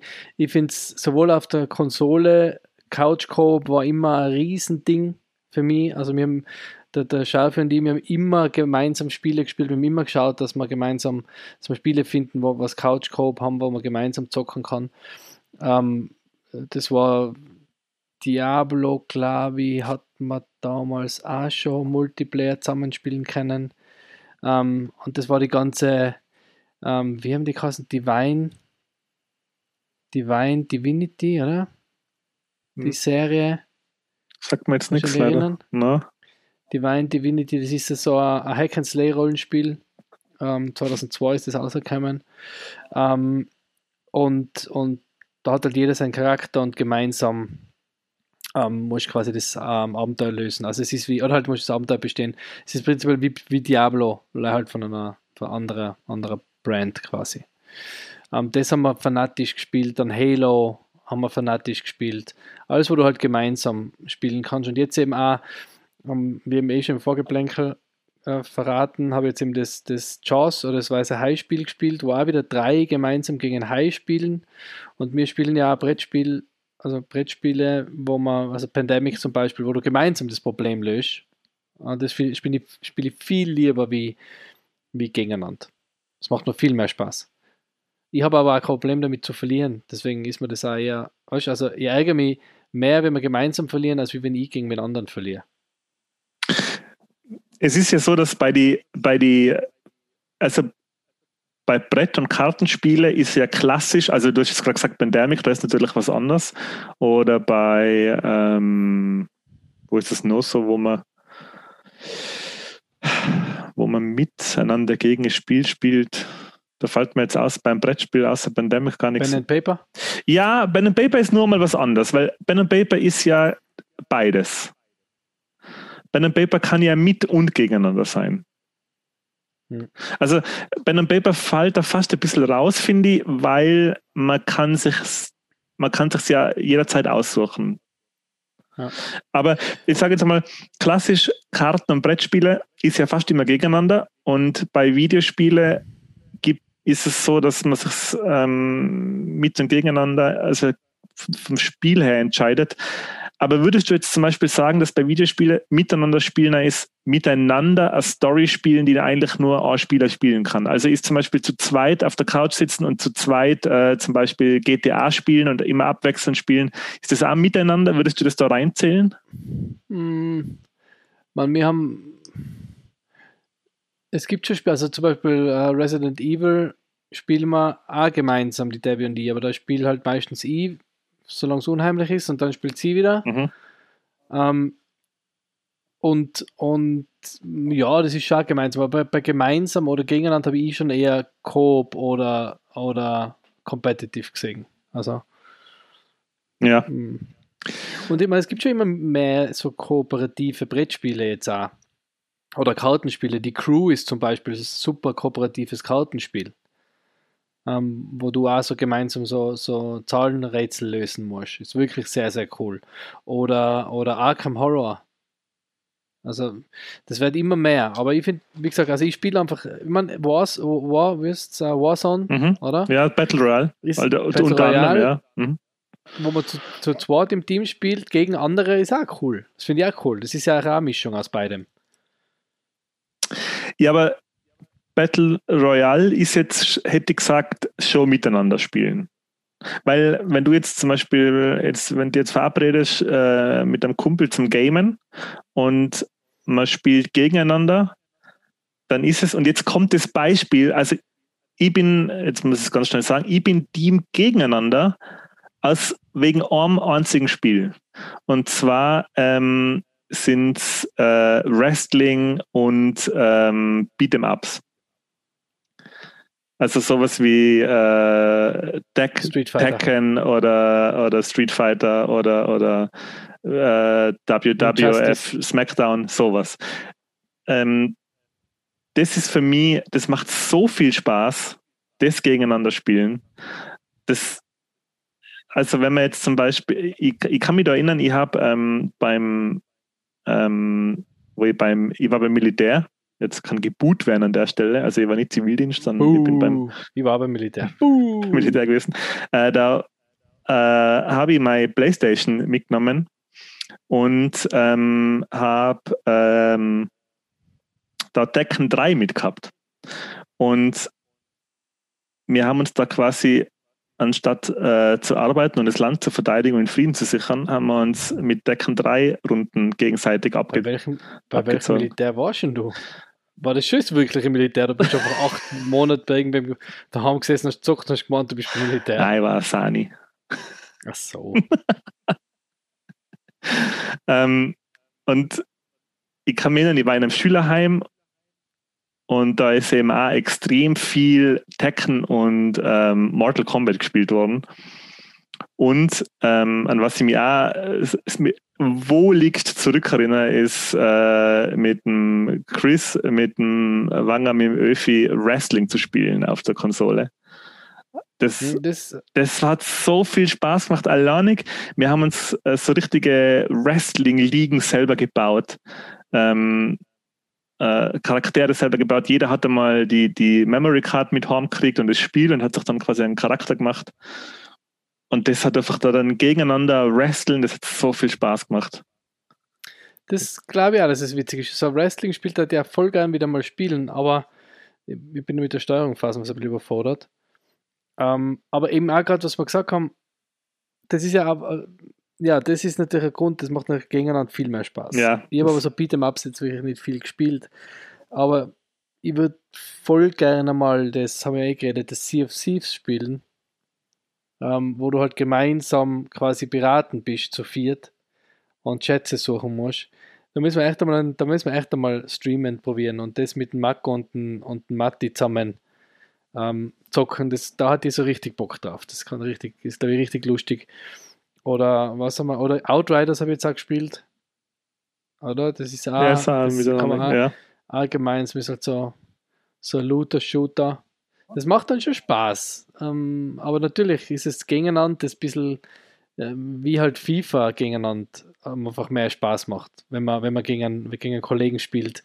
Weil da kommt halt das Ganze ein bisschen Sticheln dazu. Ja, eben, genau. Man freut sich viel mehr, wenn man gewinnt, wie, wie, wie gegen einen Computer. Das ist schon auf jeden Fall, das macht schon mehr Spaß. Es, es ist halt so, wenn du, ähm, ich, ich verstehe das voll, also an, an, mir macht es auch extrem viel Spaß, einen Story-Modus zusammenspielen, weil vor allem das geht ja immer besser. Also so richtig, dass man ähm, einen Story-Modus zu zweit spielen kann, das gibt es ja nicht. Also gut, ich weiß es jetzt nicht besser, aber mir kommt vor, das ist was, was es erst in, letzten, in letzter Zeit vermehrt gegeben hat. Wir haben das ja auch bei die, bei die, äh, beim Shooter-Podcast, beim Ego-Shooter-Podcast mit Mako, beim zweiten Teil haben wir ja drüber geredet. Ähm, du hast ja eigentlich die Story, den Story-Modus bei Call of Duty, glaube ich, hast du erst ab World, World at War zusammenspielen können. Was ist schon, mhm. und, jetzt weiß ich nicht mehr auswendig, wann das war, aber ich sage jetzt einmal so Mitte, Ende 2000er, so 2000, 2000, zwischen 2005 und 2010 wird es gewesen sein. Ja. Ähm, so die Coop-Sachen zusammen, also jetzt für sowas wie Outriders, das gibt es ja noch gar nicht so lange, oder? Oder da ist mir da jetzt? Man, Halo war der erste, oder? Halo war so, haben wir gesagt, irgendwie so das erste, wo man, wo man so wirklich den, den ähm, also das erste, was ich zumindest jetzt im Kopf habe, wo man gemeinsam die Story spielen hat können, weil das war ja so großartig. Das war ja damals das Yeah, ja. geil, gemeinsam auf die Couch und los geht's und da gemeinsam ähm, die, die Story durchspielen. Ja, also ist schon wahrscheinlich relativ neu, aber. Und was ich noch als, als Beispiel für gegeneinander bringen möchte, ist ähm, eins von die eins von die geilsten Spiele oder eine von den geilsten Serien zum Gegeneinander spielen ist äh, Worms. Also das ist, das macht so viel Spaß. Das ist so eine gute, so eine gute Serie. Ich habe mal mit meinem Schwager zusammen, ähm, also wir haben so, äh, da waren meine Schwester und mein Schwager in der alten Wohnung. Könnte man sagen, wann das war. Es muss vor 2002 gewesen sein. Ähm, da war ich in Innsbruck und wir haben wirklich von, von ich glaube, von 10 am Vormittag bis um 4 am Nachmittag gegeneinander Worms gespielt. Mhm. Wirklich so fast ohne Pause. Und das macht, das ist einfach der, den, den Trash-Talk, den man da dann führt und das, das, wie du sagst, das Sticheln und das, das macht schon sau viel Spaß, finde ich. Und das ja. macht mir, also das klingt jetzt so also wie charakterlicher Schweinwehr, aber das macht mir fast mehr Spaß, wie, wie miteinander Koop spielen. Charakterliches Schwein. ein bisschen vielleicht. Immer lieber, wenn, immer lieber, wenn gestritten wird. genau, Hass. Hass ist äh, meine liebste Emotion. Ja, na, finde ich, na, stimmt, hat sicher hat beide seine Berechtigung. Muss ich zugeben, nichtsdestotrotz bin ich eher für Koop zu haben. Und damit liegst du auf der Gewinnerseite, denn Coop hat mit 70% gewonnen. Jetzt wird es langsam schon langweilig. Ähm, jetzt muss ich kurz schauen, wieder der, ähm, ja, 70 Prozent. 30 Prozent gegeneinander, 70 Prozent miteinander. Die, unser Bubble, äh, ich hoffe die ganze Gesellschaft, aber unser Bubble zumindest macht lieber kooperativ Sachen wie gegeneinander. Das freut mich. Die nächsten Rivalen sind so richtige, ähm, wie sagt man, oder wie soll ich jetzt sagen, das ist ein Klassiker, äh, äh, Rivalen-Klassiker in der Popkultur, nämlich ähm, ich bin und war entweder ein Nintendo-Fan oder ein Sega-Fan. Also Nintendo-Kind oder Sega-Kind. Darfst du als erstes diesmal? Ganz klar Nintendo-Kind. Warum? Die erste Konsole, die ich gehabt habe, war ein Gameboy. Und wo ich den gekriegt habe, an das kann ich mich noch so gut erinnern, da war ich acht Jahre alt und habe den zu Weihnachten gekriegt. Und als ich den Gameboy unter dem Weihnachtsbaum ausgepackt habe, das war wirklich, ich kann mich noch, ich kann mich noch ganz, ganz gut an den Moment erinnern. Und ich kann mich noch ganz, ganz gut an den nächsten Morgen erinnern dann, vor alle schon vor lauter Aufregung um, um 6 Uhr in der Früh aufgewacht und ähm, Tetris und Super Mario Land gespielt auf dem Gameboy. Und somit war Sega für mich gestorben. Bevor es überhaupt geboren war. Weil äh, natürlich, das, also ich glaube, der Hauptgrund, warum sich das so ähm, früher so gespalten hat in Sega und Nintendo, man hat sich einfach nicht zwei Konsolen leisten können. Mhm. Du hast eins gekriegt und das war's dann. Und dann hast du mit dem gespielt und die anderen waren für die ähm, äh, ja, unwissende, unfähige Kretins. Jeder, wenn du selber einen Gameboy gehabt hast und dann kommt irgendein so Prole mit seinem Game Gear, ja, der, hat aber, der aber besser war, bessere Grafik gehabt hat. Ja, aber die ganzen Batterien, die der gefressen hat, allein die Umwelt, denk mal an das. Hm. Das war in die 80er noch egal. Stimmt, da hat es noch, um, noch ganz viel Umwelt gegeben. genau. ähm, na, bei mir ist es auch äh, Nintendo. Ich bin auch als erste Konsole in Game Boy gehabt, ähm, auch ganz viel Tetris, ähm, auch gegen meinen mein Dad, kann ich mich noch erinnern, ähm, übers Kabel gespielt. Ähm, ganz viel Super Mario natürlich und dann noch diverse andere Spiele. Ähm, wo ich jetzt ja wieder ein bisschen angefangen habe nachzusammeln, jetzt nicht exzessiv, aber ich habe mal ein paar, ich versuche meine von meinen Eltern verschenkte Gameboy und Gameboy-Spiele-Sammlung gerade wieder äh, zu, äh, aufzu, wieder aufzubauen und stolpe immer wieder über Spiele. Ah ja, das habe ich gehabt, genau. Äh, und versuche die wieder zu bekommen, aber Gameboy-Spiele sind auch gerade ein bisschen so ähm, im Trend und ein bisschen das Gold, das Retro-Gold, ja. Äh, also die Preise und nachdem ich keinen großen Druck habe, sammle ich mir da jetzt so langsam mein Ding zusammen. Aber ich kann mich erinnern, dass, dass ein Freund von mir als Kind, der hat einen Mega Drive gehabt und einen Game Gear und hat mir dann immer Sonic gezeigt und so und bei dem haben wir immer Eishockey gespielt, NHL, ähm, am, am Mega Drive und das war ein super Ding. Also es war total cool. Aber ich bin halt auch ein Nintendo-Jünger. Vor allem hat es Nintendo halt dann auch immer weitergegeben und Sega ist irgendwie dann weggestorben. Weil Nintendo hat halt dann in DS, Game Boy DS gehabt oder Nintendo DS, den habe ich, den habe ich auch ähm, und dann halt Switch, ähm, Wii, Wii U habe ich auch alles mitgemacht und bin ein Nintendo-Fan, wobei jetzt nicht zu 100% ähm, also ich finde Mario schon lustig, aber Mario Odyssey zum Beispiel habe ich jetzt nicht ausgespielt. Ähm, ich bin jetzt, ich finde Nintendo eigentlich eher von, von der Technik her spannend, und von ihren Ideen und von ihren Neuerfindungen von Sachen. Also allein das, Ringfit, das Ringfit-Ding ist äh, unglaublich. Ähm, die ganzen Cardboard-Sachen habe ich jetzt zwar nicht, aber das, die Ideen einfach, das finde ich halt an Nintendo so stark. Die erfinden sich quasi alle Jahre ähm, äh, neu. Und das finde ich schon ziemlich äh, spannend und ziemlich cool. Deswegen bin ich da schon auch Team Nintendo. Wir haben vorher eh schon drüber geredet, über den Switch. Ich wünsche nur, dass es jetzt wirklich einmal einen neuen und stärkeren und, und Hardware-stärkeren äh, äh, Hardware-stärkere Switch geben wird. Voll, bei Switch habe ich halt lang hart dann mit die Spiele. Ja, immer noch. Bei mir ist es immer noch so. Also, so sehr ich, ähm, ich meine, natürlich als Kind war man ja, ich meine, jetzt mittlerweile spiele ich hauptsächlich Xbox.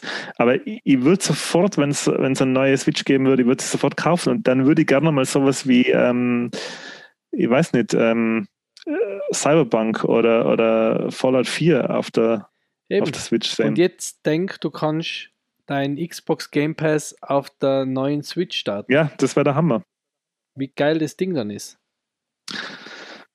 Ähm, jetzt muss ich nochmal zurückkommen zu den Gamer-Spiele, die du sammelst, wo du erzählt hast. Bist du das so, willst du sie einfach nur spielen oder hast du wirklich so einen Sammelgedanken mit, mit ähm, Hülle und Spielanleitung Hm. und allem? Ich will, ich will nur ein Spiel haben. Ich will, ich will sammeln wie ein Fünfjähriger. Okay. Ich will einfach ein Spiel haben und will es spielen und auspacken. Und ich habe mir das auch gedacht mit meinen ganzen Sachen. Ich habe ja wirklich einen Haufen Lego, das noch in der Packung ist, wo ich mir denke, ich- vielleicht ist es einmal was wert. Also ich habe, habe zum Beispiel einen Lego Nintendo, ähm, also in NES, der mehr kostet wie der NES. Mhm. Ähm, und den habe ich da im, habe ich bei mir im Büro stehen, unausgepackt und das ist wahrscheinlich das einzige Set, das ich, das ich also das ist das einzige Set, das ich jetzt gleich nachdem ich es gekauft habe, eigentlich gedacht habe, okay, das ist das, was ich mal wieder verkaufen werde. Ähm, und deswegen bei den Gameboy-Spielen, da denke ich nicht, dass ich die Sammlung haben will und dass es einmal super viel wert sein kann oder so. Sondern das will ich einfach haben und will spielen und will wieder das Gefühl haben, ich spiele das Spiel ein, hol's wieder aus, start's, hol's wieder aus, blass es einmal durch, das wieder ein, start's, hol's wieder aus, blass einmal den Gameboy durch, das wieder ein, start's und spiel's dann. Ja. Oder nicht. Oder, Oder und nicht. dann ist schon, äh, muss ich schon was anderes machen. ja. Ähm, ich bin jetzt äh, momentan ein bisschen im, ich bin jetzt schon länger im Kontakt mit dem äh, Thomas Schöntaler von Glacier Games. Mhm. Äh, nicht nur, weil ich private, äh, weil ich privat Videospielantiquitäten verkaufe, sondern auch, weil man vielleicht Thomas einmal als Gast im Podcast zu besuchen kommt. Mhm. Ähm, und der hat jetzt vor kurzem auch gemeint, Nintendo, also vor allem Gameboy-Spiele sind momentan voll gehypt, was, was äh, Kauf und Verkauf angeht. Also da ist momentan sind die Preise, glaube ich, ein bisschen gestiegen. Damit, und ich bin gerade auf seiner Seite von Glacier Games und der hat mir gerade wieder 120 Euro aus der Tasche gezogen. Es gibt bitte am 12.11.2021 äh, erscheint bitte Game Watch The Legend of Zelda. Ja, stimmt. Wie geil Das ist, ist- das? Meiner Meinung nach lassen Nintendo hatte die, also das habe ich jetzt ein bisschen versammelt, weil das hätte ich beim Geblänkel, beim Vorgeblänkel nur äh, erwähnen können. Ähm, Nintendo hat ja mit dem Legend of Zelda die, also die mit der Ankündigung von Game Watch, der Legend of Zelda, weiters angekündigt, dass sie keine weiteren Spiele planen fürs Game Watch. Und da lassen sie meiner Meinung nach einen Haufen Geld liegen. Ja. Weil, ähm, also, das, ich hab, also das klingt jetzt blöd, aber ich würde nichts lieber haben, wie so ähm, sowas wie ein Gameboy Mini, oh, das ist, ist, Mini ist jetzt ein bisschen bescheuert, weil das ist so klein, aber ein Gameboy Mini oder ein Gameboy DS Mini, ähm, weil das so ein Handheld, auf dem 20, 30 ähm, Titel aus der jeweiligen Zeit oben sind, würde ich mir sofort kaufen. Retro-Spiele. ja. Du hast ja aber auf der Switch, das war schön, gell, mit dem Nintendo Online, dass du die Retro-Library hast. Ja, aber ein Game Watch kannst du wirklich in der Hosentasche mitnehmen. Und Ja, äh, ich meine, es dürfte ja kein Problem sein, auf so ein Game Watch 30 Titel auspacken. Oder Nein, da kriegst da kriegst wahrscheinlich, da kriegst wahrscheinlich 1000 Titel auf Ja, SD-Karten. ja, eben, also wenn sie sowas bringen würden, einmal ein Nintendo DS Mini, wo einfach, keine Ahnung, 30 Titel oben sind. Es gibt ein, ein DS, eine DS-Variante der Game Boy Micro, der noch kleiner war Mhm. wie das Game Watch, wo man Nintendo äh, Game Boy Advance Spiele spielen hat können. Und der ist halt mittlerweile äh, unbezahlbar, wenn da äh, ein gute, gut erhaltenes Exemplar willst. Ja. Das kostet halt wirklich Aber- massig viel Geld. Es ist schon, gell, 119 Euro. Ein Tipp, übrigens ja meinen 40. Geburtstag gehabt, gell? Ähm, und war schön. Ja. Ich freue mich immer über kleine Kleinigkeiten. Aber ist das echt der Preis jetzt für Legend of Zelda Game Watch? Also bei ihm auf der Website sind es 119 Euro. Weil da, ich habe ja den, ich habe ja den äh, Game Watch ähm, Super Mario. Ähm, spiele ja immer wieder, ist ganz super in Zoom-Konferenzen, wenn man das Bild, wenn man den Bildschirm aus hat, kann man da nebenbei ein bisschen Super Mario daddeln. Mhm. Ähm, Mache ich natürlich nicht, könnte man. ja. Ähm, und der hat aber 70 gekostet und das Game Watch von Legend of Zelda kostet jetzt 119. Und das ist schon ein ziemlich happiger, ziemlich happiger ja, das ist, also das finde ich jetzt zum Beispiel, wo ich jetzt vorher gesagt habe, sie lassen viel Geld liegen, das finde ich jetzt übertrieben. Das bin ich nicht gewillt irgendwie. Also das ist mir jetzt fast ein bisschen zu frech, oder? Also für einen sehr guten Freund der Geburtstagsgeschenk zum 40er war es mir wert, ja, aber jetzt okay. äh, für mich selber das zu kaufen, weiß ich nicht. Nein, weil das ist ja, ich meine, im Prinzip ist das ja, ähm, wie du gesagt hast, sie könnten auf den Game Watch ja auch die komplette Library vom, vom ja, NES einpacken. Kann zum alles aufpacken, was jemals, also kann ein Full Set vom NES aufpacken, schätze ich mal. Das Seltsame ist, ich habe es mit dem Game Watch Super Mario, ja, mit dem Game Watch Super Mario Bros. Das ist zum ersten Mal, dass ich was sowas in der Art Sieg von Nintendo das billiger wird über die Zeit. Super, danke. Deswegen habe ich es aufgemacht und bespielt. ja, weil das kostet aktuell nur noch 40 Euro. Ja, aber ich habe es auch um sowas, ich habe es um 45, glaube ich, damals gekauft. Muss man da ein bisschen schauen. Ja, aber das war ja über 60 am Anfang. Ja, bei ihm auf der Seite kostet es auch 70 jetzt. Aber das kriegst du sicher schon günstiger. Wie gesagt, also das auch mit meinen Lego-Sets, also ich baue die jetzt alle nach und zu einfach auf, weil ich mir denke, mein Gott, das ist ja allein mühsam, da das irgendwie im Regal zu stehen, haben wir keinen Spaß damit, um es anzuschauen. Gut, aber wie haben da denn unsere Hörer abgestimmt und Hörerinnen? Äh, wie zu erwarten, hat Nintendo auch bei, unserem, bei unserer Umfrage die Nase weit vorne, nämlich, und das ist, glaube ich, die eindeutigste, das eindeutigste Ergebnis: 95% Nintendo, 5% Sega. Okay. Ein vernichtendes Urteil für Sega. Ja. War Sega bei uns in Europa oder in Österreich, Deutschland weniger ähm, aktiv wie Nintendo? Würde mich interessieren, warum da jetzt, auch, ich meine, das ist ja, glaube ich, nicht einmal in unserer Bubble so oder unter unseren Hörerinnen, sondern das ist ja überhaupt so, glaube ich, oder? Aus dem Gefühl aus, hätte ich gesagt, dass Sega in Japan und Amerika vielleicht stärker vertreten war wie, wie Nintendo. Weil ich glaube, dass in Europa, also Sega ist ja eine amerikanisch-japanische Firma, wenn ich mir jetzt mhm. nicht ganz täusche, das ist ja ähm, glaube, ich glaube amerikanisch-japanisch, oder? Wie schon mal sagt, was sagt uh, unser allwissendes Wikipedia dazu? Ja, ähm, Japan. Japan ist multina ja, multinationale Entwickler. Ähm, ich glaube, dass einfach in Europa Nintendo ein bisschen bekannter war. Einfach. Ich glaube, dass Sega mehr in Amerika und mehr in Amerika Rolle gespielt hat. Also in Japan natürlich beides. In Japan, weil Sega und Nintendo eine relativ große Rolle gespielt haben und spielen. Und ich glaube, aus reinem Bauchgefühl jetzt sage ich, dass Sega eher so quasi in Amerika vertreten war und Nintendo eher da in Europa bei uns. Hm. Ihr habt nämlich, ganz lustig. Ihr habt nämlich im, im, Entschuldigung, im Jahr 1940 gründeten die Amerikaner Martin Bromley, Irving Bromberg und James Humbert in Honolulu das Unternehmen Standard Games. 1951 bewegte Brumley seine Kollegen dazu, nach Tokio zu ziehen und dort das Unternehmen Sega, Sega also Service Games of äh, Japan zu gründen. Ja, das, das habe ich auch so im Kopf gehabt. Das war für, die, die haben das Spiele hergestellt für amerikanische für, Militärs. Für amerikanische Militärs, ja. Ja, okay, interessant. Ähm, ich kann mich nämlich erinnern, dass ich bei uns kaum Sega-Werbung gesehen habe, aber ziemlich mhm. viel Nintendo-Werbung immer. Ja, einfach ist der Mario einfach äh, ähm, besser angekommen bei wie der Sonic. Man, da ist es schon in der Zeit viel ums, ums ähm, um einen Hauptcharakter gegangen, oder? Da gibt es ja ähm, eine ziemlich lustige Geschichte. Weißt du, nach wem äh, die japanischen Entwickler in Sonic the Hedgehog vom Charakter und von quasi vom, vom nach wem die den designt haben oder wer der Vorbild mhm. war für. Ähm, das muss jetzt, ich, ich erzähle das jetzt und es ist aber selber nur Podcast-Wissen. Das habe ich selber nur in einem Podcast gehört. Aber anscheinend ist der im Bill Clinton nachempfunden. Okay. Was ist? Weil? Ähm, ich, genau was ich das jetzt auch nicht. Die haben da einfach äh, quasi die, ja, die, die, die quirlige Art oder ich, ich weiß nicht genau, was sie daran äh, gefunden haben am, am Bill Clinton. Aber anscheinend ähm, der, hat der Bill Clinton, die Entwickler vom, vom Sonic, auf irgendeine Art und Weise beeinflusst, die Figur so zu machen, wie sie ist. Okay. Witzig. Hatte ich jetzt, hätte jetzt nicht, hätte jetzt ähm, nicht vermutet.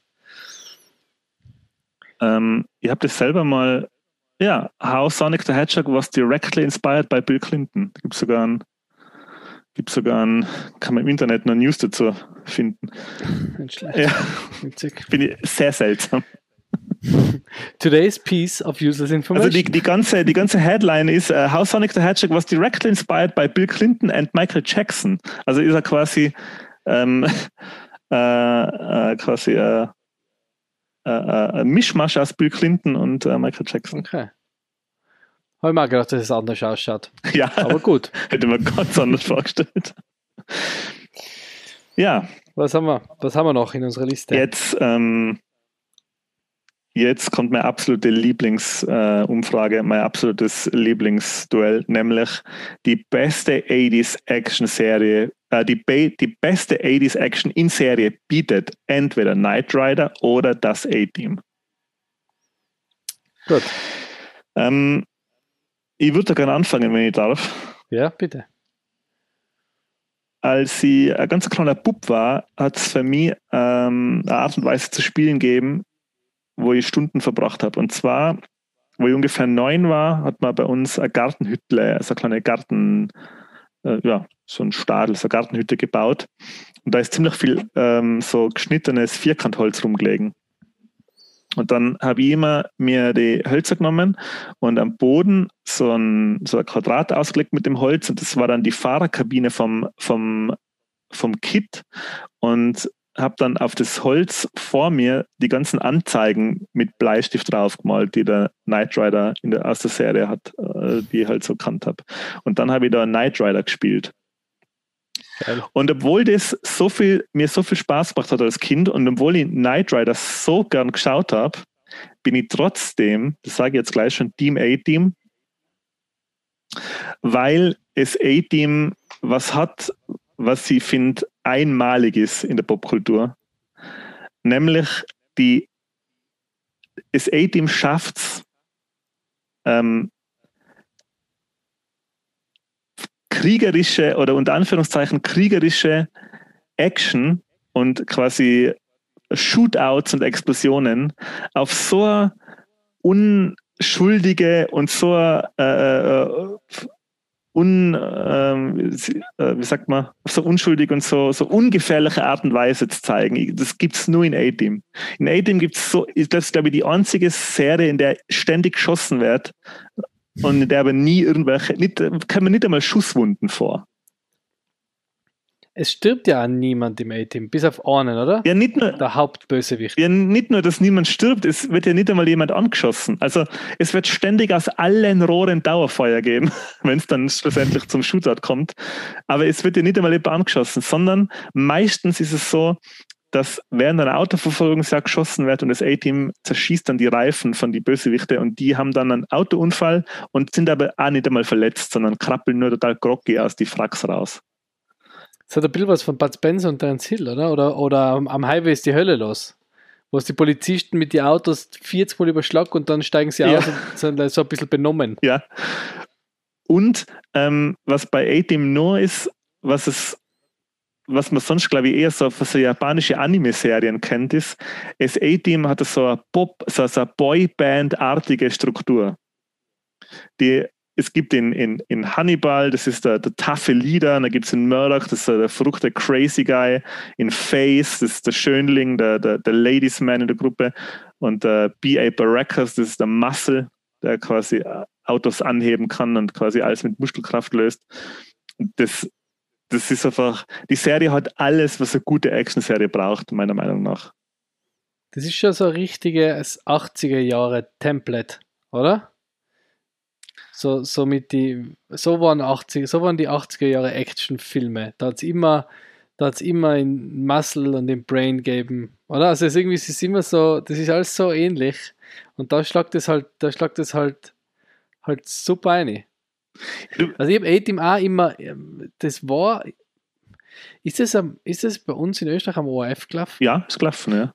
Ich weiß, dass Knight Rider immer um 18.30 war, nach Alf. Um 18 Uhr war Alf, 18.30 war Knight Rider. Und ich habe immer Knight Rider geschaut und ich bin auch Team Knight Rider. Ich sag's euch, ich bin auch schon im Kit gesessen als Kind, wo er in Innsbruck war. Gibt sogar ein Foto. Oh, Und ähm, ich war halt, wir sind sogar gleich gelaufen wie der, wie der Michael Knight mit die Hände, ähm, nicht keine Fäuste gehabt, Weil Michael Knight ist nie beim Laufen, da nie die Fäuste geballt, sind immer so die Hände so, die Hände offen und, und wir haben sogar geschaut, dass wir gleich laufen wie er. Und im Kindergarten ähm, kann ich mich noch erinnern, da war die Lego-Ecke und da war es immer der große Kampf darum, dass man ähm, genug schwarze Steine zusammenbringt, um sich einen Knight Rider zu ba bauen zu können. Weil es, waren nicht, es hat nicht so viele schwarze Lego-Steine gegeben. Ähm, wahrscheinlich nicht aus pädagogischen Gründen, wie es jetzt wahrscheinlich der Fall ist im Kindergarten.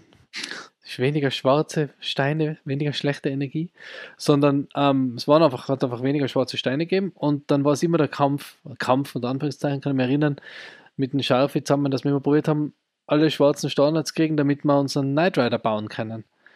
Ähm, oder auch mit die, es hat, kannst du dich erinnern, es hat dann einen Lenkbob gegeben. Falls es also so ein, so ein Schlitten zum Drinsitzen. Oh ja. Ja. Und da hat es eine Knight Rider Version gegeben. Ja. Und wo vorne auch die Lichter hin und her gefahren sind.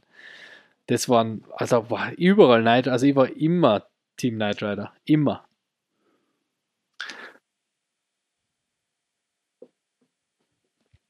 Ja. Ähm, sorry, jetzt habe ich gerade, ähm, jetzt habe ich ganz kurz gemeint, wir haben schon wieder technische Probleme, aber Gott sei Ja. Dank gibt es keine. Ähm, das mit dem Neid, Ich schaue so aus. ähm, was, wenn ich jetzt zurückdenke, was ich ja schon erzählt habe mit meinem Spiel, äh, wie ich da den Kit nachgebaut habe, das stimmt schon. Also, also ähm, als Kind liegt es daran, ist, ist Knight Rider vor A-Team gelaufen? Ist es älter? Ähm, ich werde es gleich für dich recherchieren. Knight Rider war 1982 bis 86 und A-Team war von ähm, A-Team war von 1983 bis Das ist 87. ziemlich gleich. Also ein Jahr später. Ja, okay. Ähm, jetzt, äh, was, was das reine Popkulturelle angeht äh, und auch was in Merchandise und was, was, was die Präsenz angeht, war Knight Rider sicher auch auffälliger. Also das, da geht es mir gleich. Vor allem auch was Spielzeug angeht. Aber für mich ähm, ist einfach jetzt der pure Spaß beim Schauen war bei mir einfach bei A-Team mehr. Also ich habe einfach mehr Mhm. Spaß gehabt, A-Team zu schauen.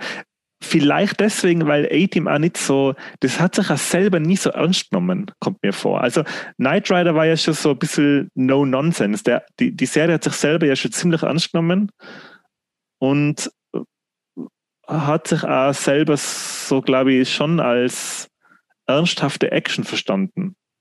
Wobei A-Team sich, glaube ich, schon so alleinig wie die, alleinig der, der, der Murdoch und der BA, wie die miteinander agiert haben oder halt äh, wie, wie die ganz, wie die Stories aufgebaut waren. Ich glaube, die waren sich selber auch bewusst, dass das irgendwie äh, witzig ist oder dass das irgendwie jetzt nicht so hundertprozentig ernst ist. Das war Ja, irgendwie ja, aber ich- ansprechender für mich. Ja, aber ansprechend, für, für mich war ansprechend, wie der Knight Rider mit dem Kit da hinten aus dem LKW aus und reinfährt. Das war für mich als Kind ansprechend. Also das war für mich das, was ich, was ich da, was ich gefeiert habe. Was, was wir mit unseren Matchbox-Autos nachgespielt haben. Für mich, für mich war als Kind ansprechend, wenn das A-Team die Kanonen ausgepackt hat, wenn die Kalaschnikows ins Spiel gekommen sind. Und die tiefen Gespräche Okay. zwischen dem Face und dem Murdoch. Na, A-Team war, A-Team war auch witzig, aber A-Team habe ich nie so, nie so, äh, war- ist mir nie so, also habe ich nicht so am Schirm gehabt, auch wie Knight Rider. Ähm, hast du mal was von die, von die Remakes äh, gesehen oder geschaut oder auch von die, von die neuen, neuen Serien? Nein, überhaupt nicht. Also, äh, ich weiß, es hat das Knight Rider 2000 gegeben, oder? Das kosten, glaube ich. Mhm. Ähm. War der nicht rot? Ach, rot dann, oder? Was ist das nicht mehr? Das weiß ich nicht mehr. Na, da, es hat ja dann so mehr, das waren ja dann mehrere Autos. Das war ja ganze, ganze, ähm, ganzer Fuhrpark, oder? An, an, so, an so Fahrzeugen, die so Bewusstsein gehabt Ja. haben. Ich habe weder das gesehen, noch das, die A-Team-Verfilmung mit dem Liam Nielsen. Hm. Äh, ich muss jetzt noch was erzählen, und zwar, ich habe vor kurzem, weil ich vorher gesagt habe, das hat sich so ernst genommen, ich habe vor kurzem die, die allererste Folge Knight Rider geschaut. Und da ist mir in Erinnerung geblieben, wie der, Nitro, wie der, der Michael Knight zum allerersten Mal in ein Kit einsteigt und mit ihm losfährt und wie er reagiert, wo er herausfindet, dass das Auto eine eigene Persönlichkeit hat. Das ist, das ist, ich frage mich wirklich, wer das geschrieben hat, wie die Hauptfigur der Serie reagiert, reagiert wenn sie mitkriegt, dass sie so ein Auto hat. Der Michael Knight steigt in das Auto ein, fährt los und mitten in der Fahrt meldet sich der Kid zu Wort. Und der Michael Knight ist einfach voll angepisst. er ist voll angepisst, was das jetzt soll, dass er ein Auto hat, das ihm widerspricht. Okay. Und er sagt dann. So 80er Jahre Dad. Ja, ja. Und ich habe mich dann wirklich, ich habe so lachen müssen, weil das auch so, das ist auch so un, ungewohnt gut gespielt vom, vom David Hasselhoff. So wie er selber, ich glaube, er spielt sich das selber. So, wie würde er reagieren, wenn er selber jetzt mit dem zurechtkommen müsste, dass sein Auto eigene Persönlichkeit hat und im, im Zweifelsfall auch quasi ihm widerspricht oder mit ihm halt kommuniziert. Ich habe mich echt gefragt, hey, das, wenn die damals die Schreiber von der Serie konzipieren so eine Science-Fiction-artige Serie, die so auf ähm, Hightech setzt und, und quasi auf, auf, auf Technologien, die, die in die 80er Jahre, also als Gesichtspunkt der 80er war das, war das Ganze ja noch wahrscheinlich Jahrhunderte weg. Wenn du, wenn du Leute 1985 gefragt hättest, hey, wann gibt es selbstfahrende Autos und künstliche Intelligenzen mhm. auf so eine Art und Weise, da hätten wir wahrscheinlich hätten die Leute gesagt, ja, in, in 200 Jahren oder so. Also die, Techno ja. die Technologie, die in Knight Rider gezeigt wird, die ist ja schon wirklich. Das ist schon fast Wirklichkeit. Fast. Ja, aber das ist ja extrem in der Zukunft.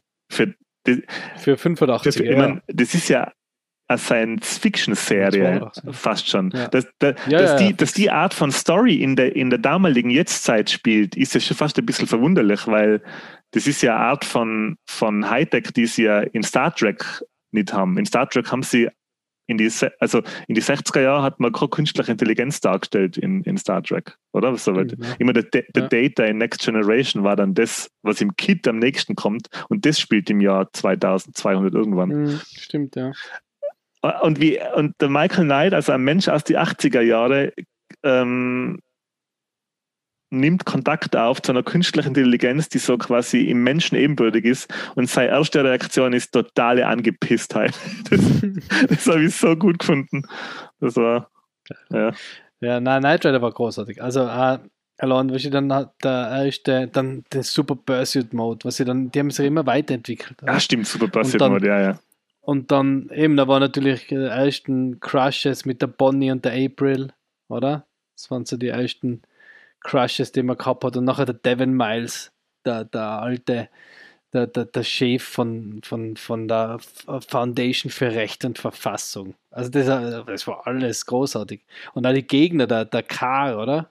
Wo quasi gegen einen bösen Kid ähm, kämpft und, und dann war noch irgendwas mit dem LKW, wo gegen den riesen LKW kämpft, oder riesen LKW, gegen den normal großen LKW, oder? Hat es doch einmal gegeben. Ja, war schon, war schon ziemlich groß, ja.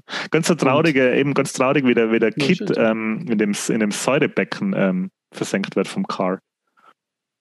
Ja, naja, und wie er sich da, wie, wie er sich da aussprengt, sie ihn zuschütten und mit Erde und dann schießt er sich da aus und da, der Michael Knight kriegt keine Luft mehr. Nein, das war alles großartig.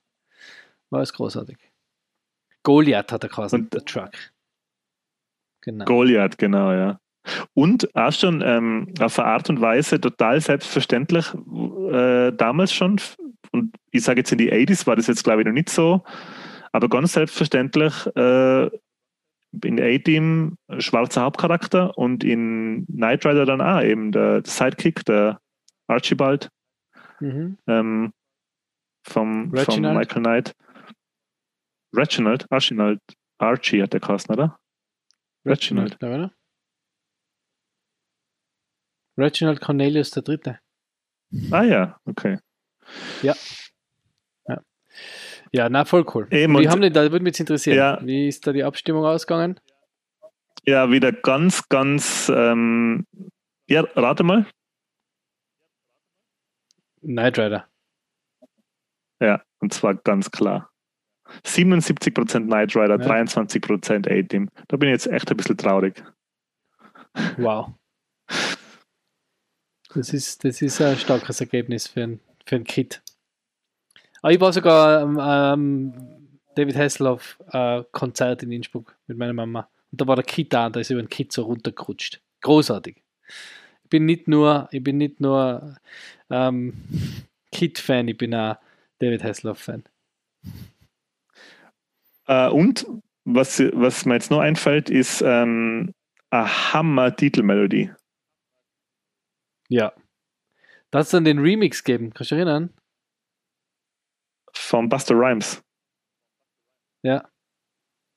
Genau. Das war richtig cool. Also die Titelmelodie ist mega.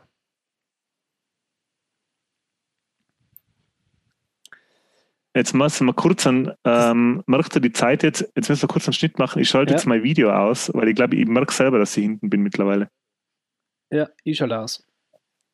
Ja. Okay. Ähm, Gut, so. Dann ähm, kommen wir dann zu unserem letzten zur, Duell, glaube ich schon, oder? Genau, dann kommen wir zum letzten Duell. Und zwar, ähm, es geht jetzt um Archäologen. Der Archäologe meines Vertrauens heißt Indiana Jones oder Nathan Drake. Und da muss ich jetzt schon gestehen, ähm, die Umfrage war vielleicht ein bisschen, ähm, wie sagt man, ein bisschen ähm, falsch gestellt, weil ich bin mir nicht sicher, ob der Nathan Drake überhaupt Archäologe ist. Ich glaube nicht. Äh, nicht, gell? Was ist Nein. seine Profession nochmal? Dieb, oder? Stimmt, er ist einfach ein Dieb, genau. Er Also er ist eigentlich das Gegenteil von Indiana Jones, weil Indiana Jones sagt, das gehört in ein Museum. das stimmt. Und der Nathan Drake sagt, das gehört in meine Geldtasche. Genau.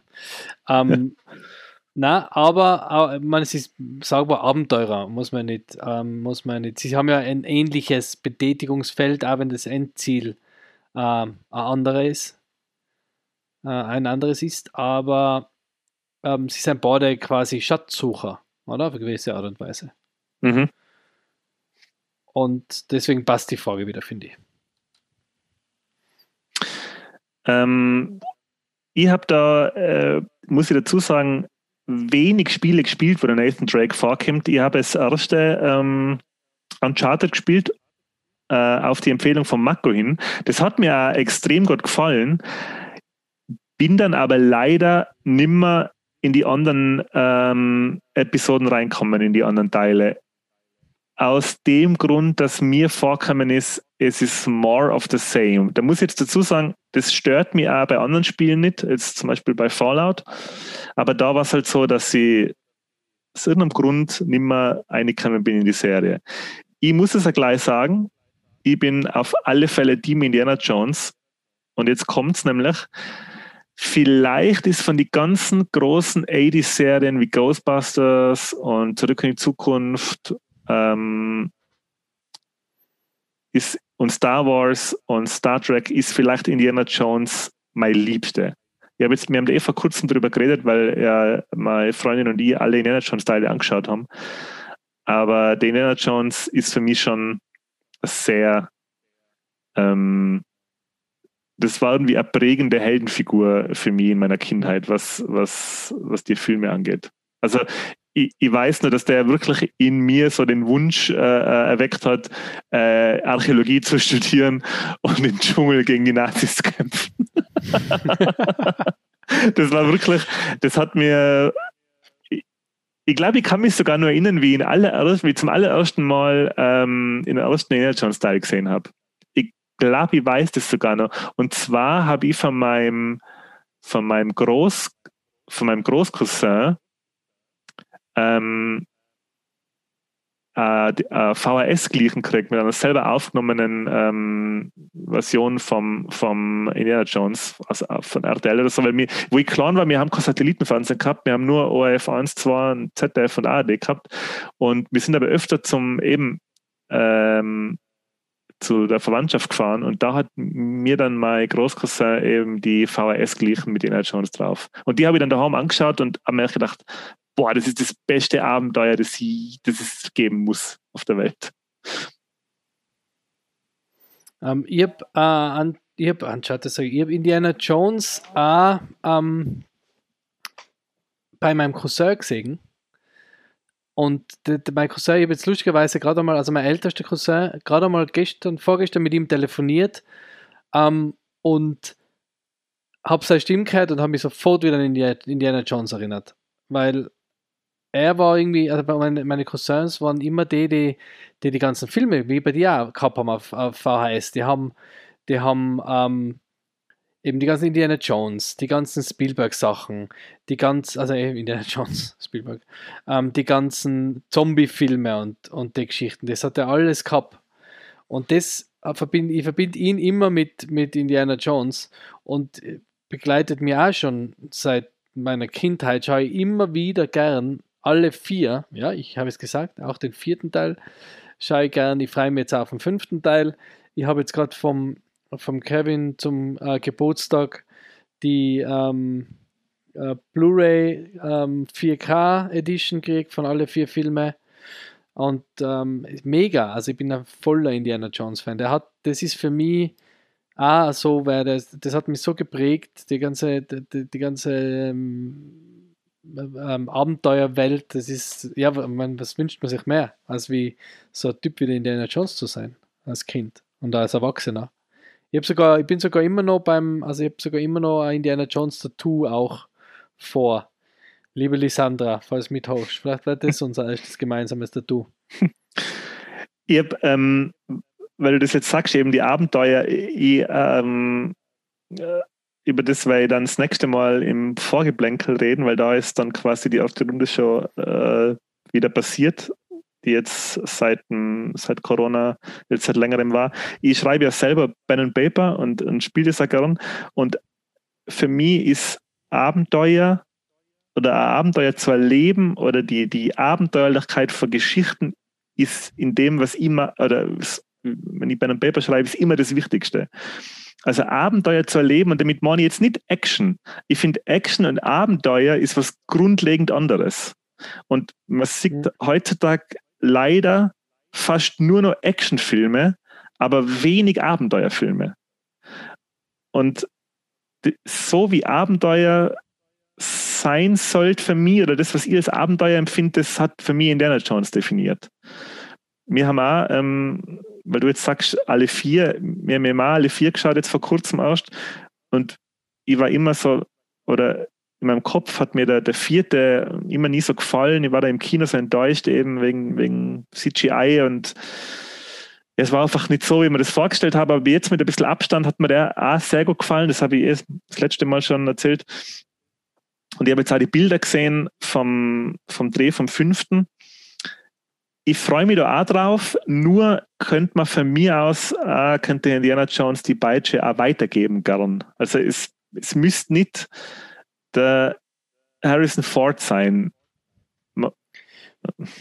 Es war ja, es war ja der Tom Selleck im Gespräch, gell? der hat dann nur abgesagt, weil er mit Magnum ähm, beschäftigt war.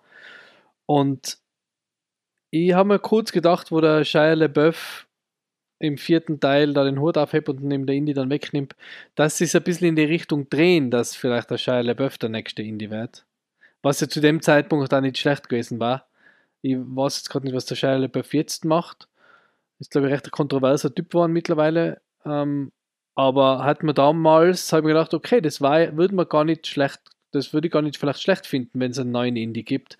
Jetzt, wo ich die Set-Fotos vom fünften Teil gesehen habe, habe ich gedacht, okay, ich freue mich schon wieder, wenn der Harrison Ford nochmal ein Indie macht. Aber der ist halt jetzt auch schon sehr alt, aber ja, das ist schon.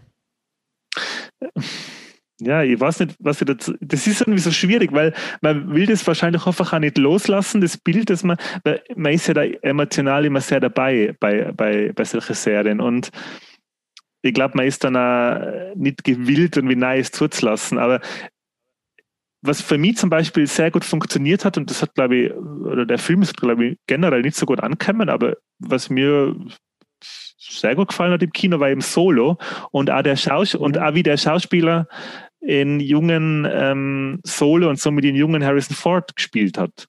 Also sowas könnte schon funktionieren. Es, es finde ich. Voll, Also- voll. Also ich habe Solo auch sehr gut gefunden. Ich bin ein Fan, ist für mich ein sehr guter Film. Weiß nicht, warum der nicht, warum der so zerrissen worden ist. Aber wie gesagt, Star Wars und Fanbase. Ähm, Star Wars und Fanbase ist immer so ein bisschen ein schwieriges, schwieriges Ding. Ähm, aber der, der Elden, äh, Alden Ehrenreich heißt er ja, Mhm. hat ein super gespielt in, in Solo und ein Harrison Ford, obwohl er wieder auf seine eigene Art und Weise gespielt hat. Aber er hat, in, er hat in Solo, für mich war das der Solo, auch wenn es nicht der Harrison Ford war. Und das hat gut gepasst. Und das kann ich beim Indie schon auch vorstellen. Das kann schon funktionieren, wenn sie es clever machen. Es hat ja, hast du die Abenteuer des jungen Indiana Jones hat ja auch gegeben, als Serie. Wollte ich immer nachholen. Ich, ich, ich, äh, ich habe das irgendwie, das ist ja auch schon älter, oder? Das ist ja auch schon 30 Jahre Ja, alt, ja. oder? Das Ja, ist ziemlich ja. gleich mal nach, die, nach der Originaltrilogie, ist das, glaube ich, im Fernsehen gekommen, oder? Mhm. Ich habe das immer irgendwie verpasst, aber das würde ich gern nachholen. Das interessiert mich nämlich schon. Das, sogar auf Amazon äh, oder dem Händler eures Vertrauens ähm, gibt es sogar eine 7 Disc Collection. Volume 1, The Early Years. Gibt es anscheinend. Gibt's, ah, okay, da gibt es richtig viele DVD-Sets, sehe ich gerade. Vom jungen Indiana Jones. wie viele Staffeln sind das? Boah, das, boah, das muss ich jetzt mal schauen. Die Abenteuer des jungen Indiana Jones. Ähm, das waren zwei Staffeln, 28 Folgen. Und da hat doch der, da hat doch der, Es, ah, nein, ich, es, war nicht, genau es war, glaube ich, nicht der Schauspieler, der ihn gespielt in ähm, In Teil Teil 3. 3. Das war, glaube ich, nicht der. Das war Ja. der River Phoenix, oder? Hat ihn da Ja, gespielt. ja, eben. Ich habe gedacht, das war der River Ja. Phoenix. Es war der, es war der ähm, Sean Patrick Flannery. Den kennt man aus, ähm, aus was, woher kennt man den? Ähm, was hat denn der? Das ist voll ein bekanntes Gesicht. Den, den, wenn du ihn siehst, kennst du ihn sicher. Stargate hat er mitgespielt. Ah, da spielt Charmed hat er mit, aber alle auch Episoden. Ja. Ich weiß nicht, woher den noch kennt, aber den kennst du. Das ist ein ganz Ja. ähm, klassisches 80er-Jahr-Gesicht. da hat viel B-Movies gespielt. Der blutige Pfad Gottes, daher kenne ich ihn. Ja, ich kann alle, weil du das gerade sagst, äh, wegen dem Gesicht, gell, ist der, der Harrison Ford hat ähm, äh, in einem Film gespielt, der Age of Adeline. Das, der ist von 2015 und da kommt er mal, der Harrison Ford, spielt einen William Jones und da kommt er als junger Mann vor in dem Film. Und da hat Mhm. ihn ein Schauspieler gespielt, der heißt Anthony Ingruber. Der hat jetzt sonst nicht Mhm. so viel gemacht, äh, aber ich kann nur jedem, jedem empfehlen, schaut sich den einmal an auf IMDb. Der Film heißt äh, Age of Adeline und der Schauspieler, der da einen jungen Harrison Ford spielt, ist der Anthony Ingruber und der schaut so sehr aus wie der Harrison Ford. Geil. Ja. Das ist Stimmt, echt ja. fantastisch. Allein das Gesicht und die, also Hm, Der hat sich eher beworben, oder? Für, für ein Solo, oder? Oder die Fans haben ihn vorgeschlagen. das, das weiß ich nicht, äh, wenn der, ich meine, der Film ist, jetzt weiß ich nicht, wie alt Solo ist, aber der ist, glaube ich, nicht so alt. Der ist von 2017 oder 2018, kann das sein? Hm, Aber- was der Solo? Ja. Ähm, ja, Solo Ist auf alle. Fälle, glaube ich, ähm, also Age of Adeline ist auf alle Fälle älter. Da hat man, da hat man den, von dem Schauspieler schon gewusst. Der schaut wirklich Mhm. sehr aus wie der Harrison Ford. Das, Ja, 2018 war Ja. das. War Solo. Ja. Also wenn man mir jetzt zum Beispiel sagt, ähm, es gibt, keine Ahnung, eine neue Auflage von Die Abenteuer des Jungen oder des bisschen älteren oder des bisschen jüngeren Indiana Jones und er spielt ihn da, würde ich sofort, wäre ich sofort dabei. Also das, ja. ja. ja jetzt ist der, ja, cool. ist der, Aber wir sind dann, bitte? der arme Nathan Drake ganz untergegangen in die, in die Lobeshymnen über Indiana Jones. Ja, na stimmt. Aber wir sind beide Team Indie, Nathan Drake. Also ich habe alle Uncharted gespielt, sehr, sehr gern. War auch ein Grund für die Playstation bei mir. Ähm, super großartiges Spiel. Es gibt die ähm, Remastered Collection, also kann man auf jeden Fall nachzocken. Ähm, und A Thieves End ist großartig. Es sind halt schon viel, wie du sagst, more of the same. Viele Räts- Rätselpassagen abgewechselt mit, mit Shooter-Passagen, also Deckungsshooter-Style. Ähm, macht aber Spaß, aber man muss sich halt darauf einlassen, dass es eigentlich ein bisschen in Richtung interaktiven Film geht. Sehr, sehr viel Story. Ähm, und dazwischen Multiple Action aufgelockert, Kletterpassagen. Macht aber richtig Spaß. Wenn man so Abenteuer mag, wie Indiana Jones und Co., dann auf jeden Fall Empfehlung. Also man hat richtig Spaß dran. Und die Storys sind gut geschrieben. Äh, Voice Acting und Acting ist auch super. Also finde ich alles richtig, richtig cool. Ich hätte mal richtig, ich habe ja Indiana Jones Computerspiele gespielt und da hatte ich mir auch mal ein richtig gutes Indiana Jones Computerspiel gewünscht. Das war schon cool gewesen. Es hat äh, bis auf die Point-and-Click-Adventure, die was wirklich sehr, sehr gut waren, hat es dann noch eins gegeben, also also eh so mm, Uncharted-mäßig, aber ein bisschen früher in der Zeit, deswegen nicht so ausgereift. Ähm, Habe ich auch gespielt, war ganz, war ganz cool, aber so kann ich mir auch vorstellen, dass es dass das ganz geil war eigentlich, so, so Nathan Drake als Indiana Jones ähm, Spiel. Aber ist jetzt eher Neues irgendwie in der Mache, oder? Ist? Was ich glaube schon. Also ihr habt das jetzt nicht. Ah ja, das neue Indiana Jones Spiel ist im perfekten Hand. Ja, genau. Das ist, glaube ich, äh, jetzt nicht mehr 2001 oder so. Man hat jetzt, ich weiß jetzt auch nicht, ob man auf der E3 was gehört hat davon, aber es gibt schon mehr als Gerüchte, als das jetzt ein neues Indiana Jones Spiel. Ja, ich gerade da jetzt, ähm, sehe gerade, geht in Produktion. Mhm. Ähm, von Bethesda, oder was? Ja, Bethesda macht das. Mhm. Okay. Was ich immer gern noch. Äh, Machine Games. Oh, okay. Na dann. Okay, dann kann es gut werden. Was ich immer ganz gern ähm, als quasi ähm, Ersatzdroge für ähm, Indiana Jones anführe, quasi, wenn man jetzt runterkommen will vom Indiana Jones Trip und nur ein mildes, äh, eine milde Ersatzdroge braucht. Quartermain. Na, viel besser meiner Meinung nach, und zwar National Treasure mit Nicolas Cage.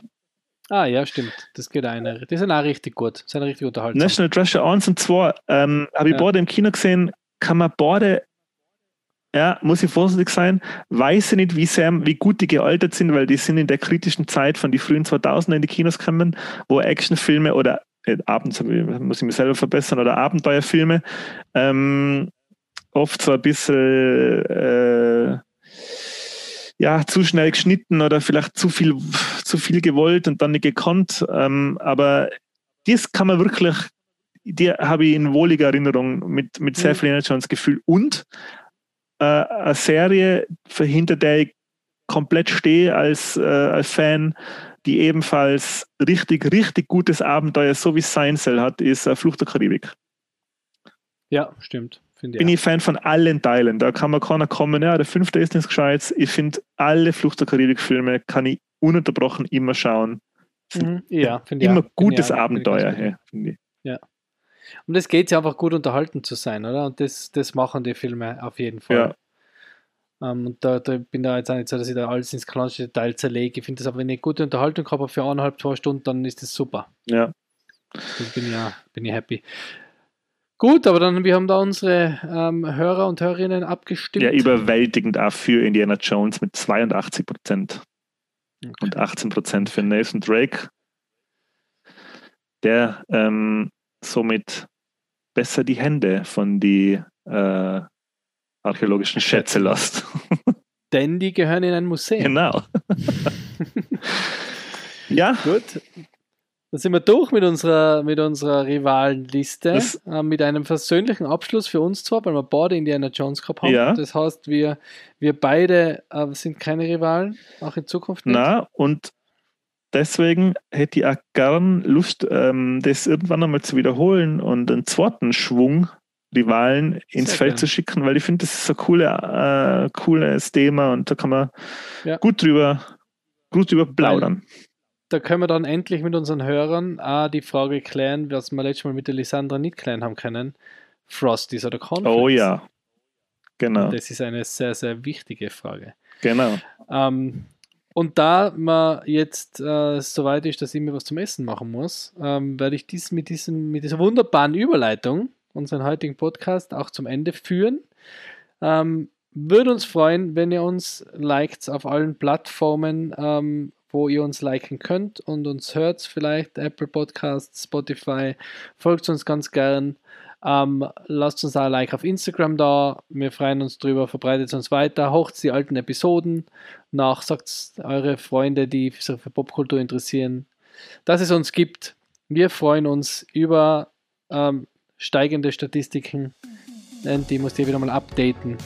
Ähm, es macht Spaß, die Community wachsen zu sehen und wir produzieren gern Content für euch. Also danke fürs Zuhören und hoffentlich bis spätestens in zwei Wochen. Ich bin jetzt auf Urlaub, aber das werden wir schon irgendwie hinkriegen. Ja, genau. Ich ähm, möchte mich auch noch verabschieden und ich schließe mir da Michi an. Ähm, ich möchte auch mal ein großes Lob nochmal an unsere Hörerschaft, die äh, ähm, immer, also ich kriege da viel Feedback und freue mich da immer sehr drüber und freue mich, dass da alle dabei sind bei dem Projekt und da gerne mithören. Äh, macht es einfach bequem auf dem Balkon, schenkt ein kühles, alkoholisches oder nicht alkoholisches Getränk ein und horcht's. Ich sage jetzt einmal ganz das Gegenteil, wie es der Michi immer sagt. Horcht's die Sache komplett am Stück, holzt es durch zwei Stunden lang, weil dann hat man die volle Popkultur-Beichtstuhldröhnung. Ja, macht es weiterhin gut. Viel Spaß mit der Folge. Mir hat es auch wieder sehr viel Spaß gemacht, Michi. Dankeschön, mir ebenfalls. Und somit, ja, bis zum nächsten Mal und habt zwei schöne Wochen. Ja, ciao. Tschüss.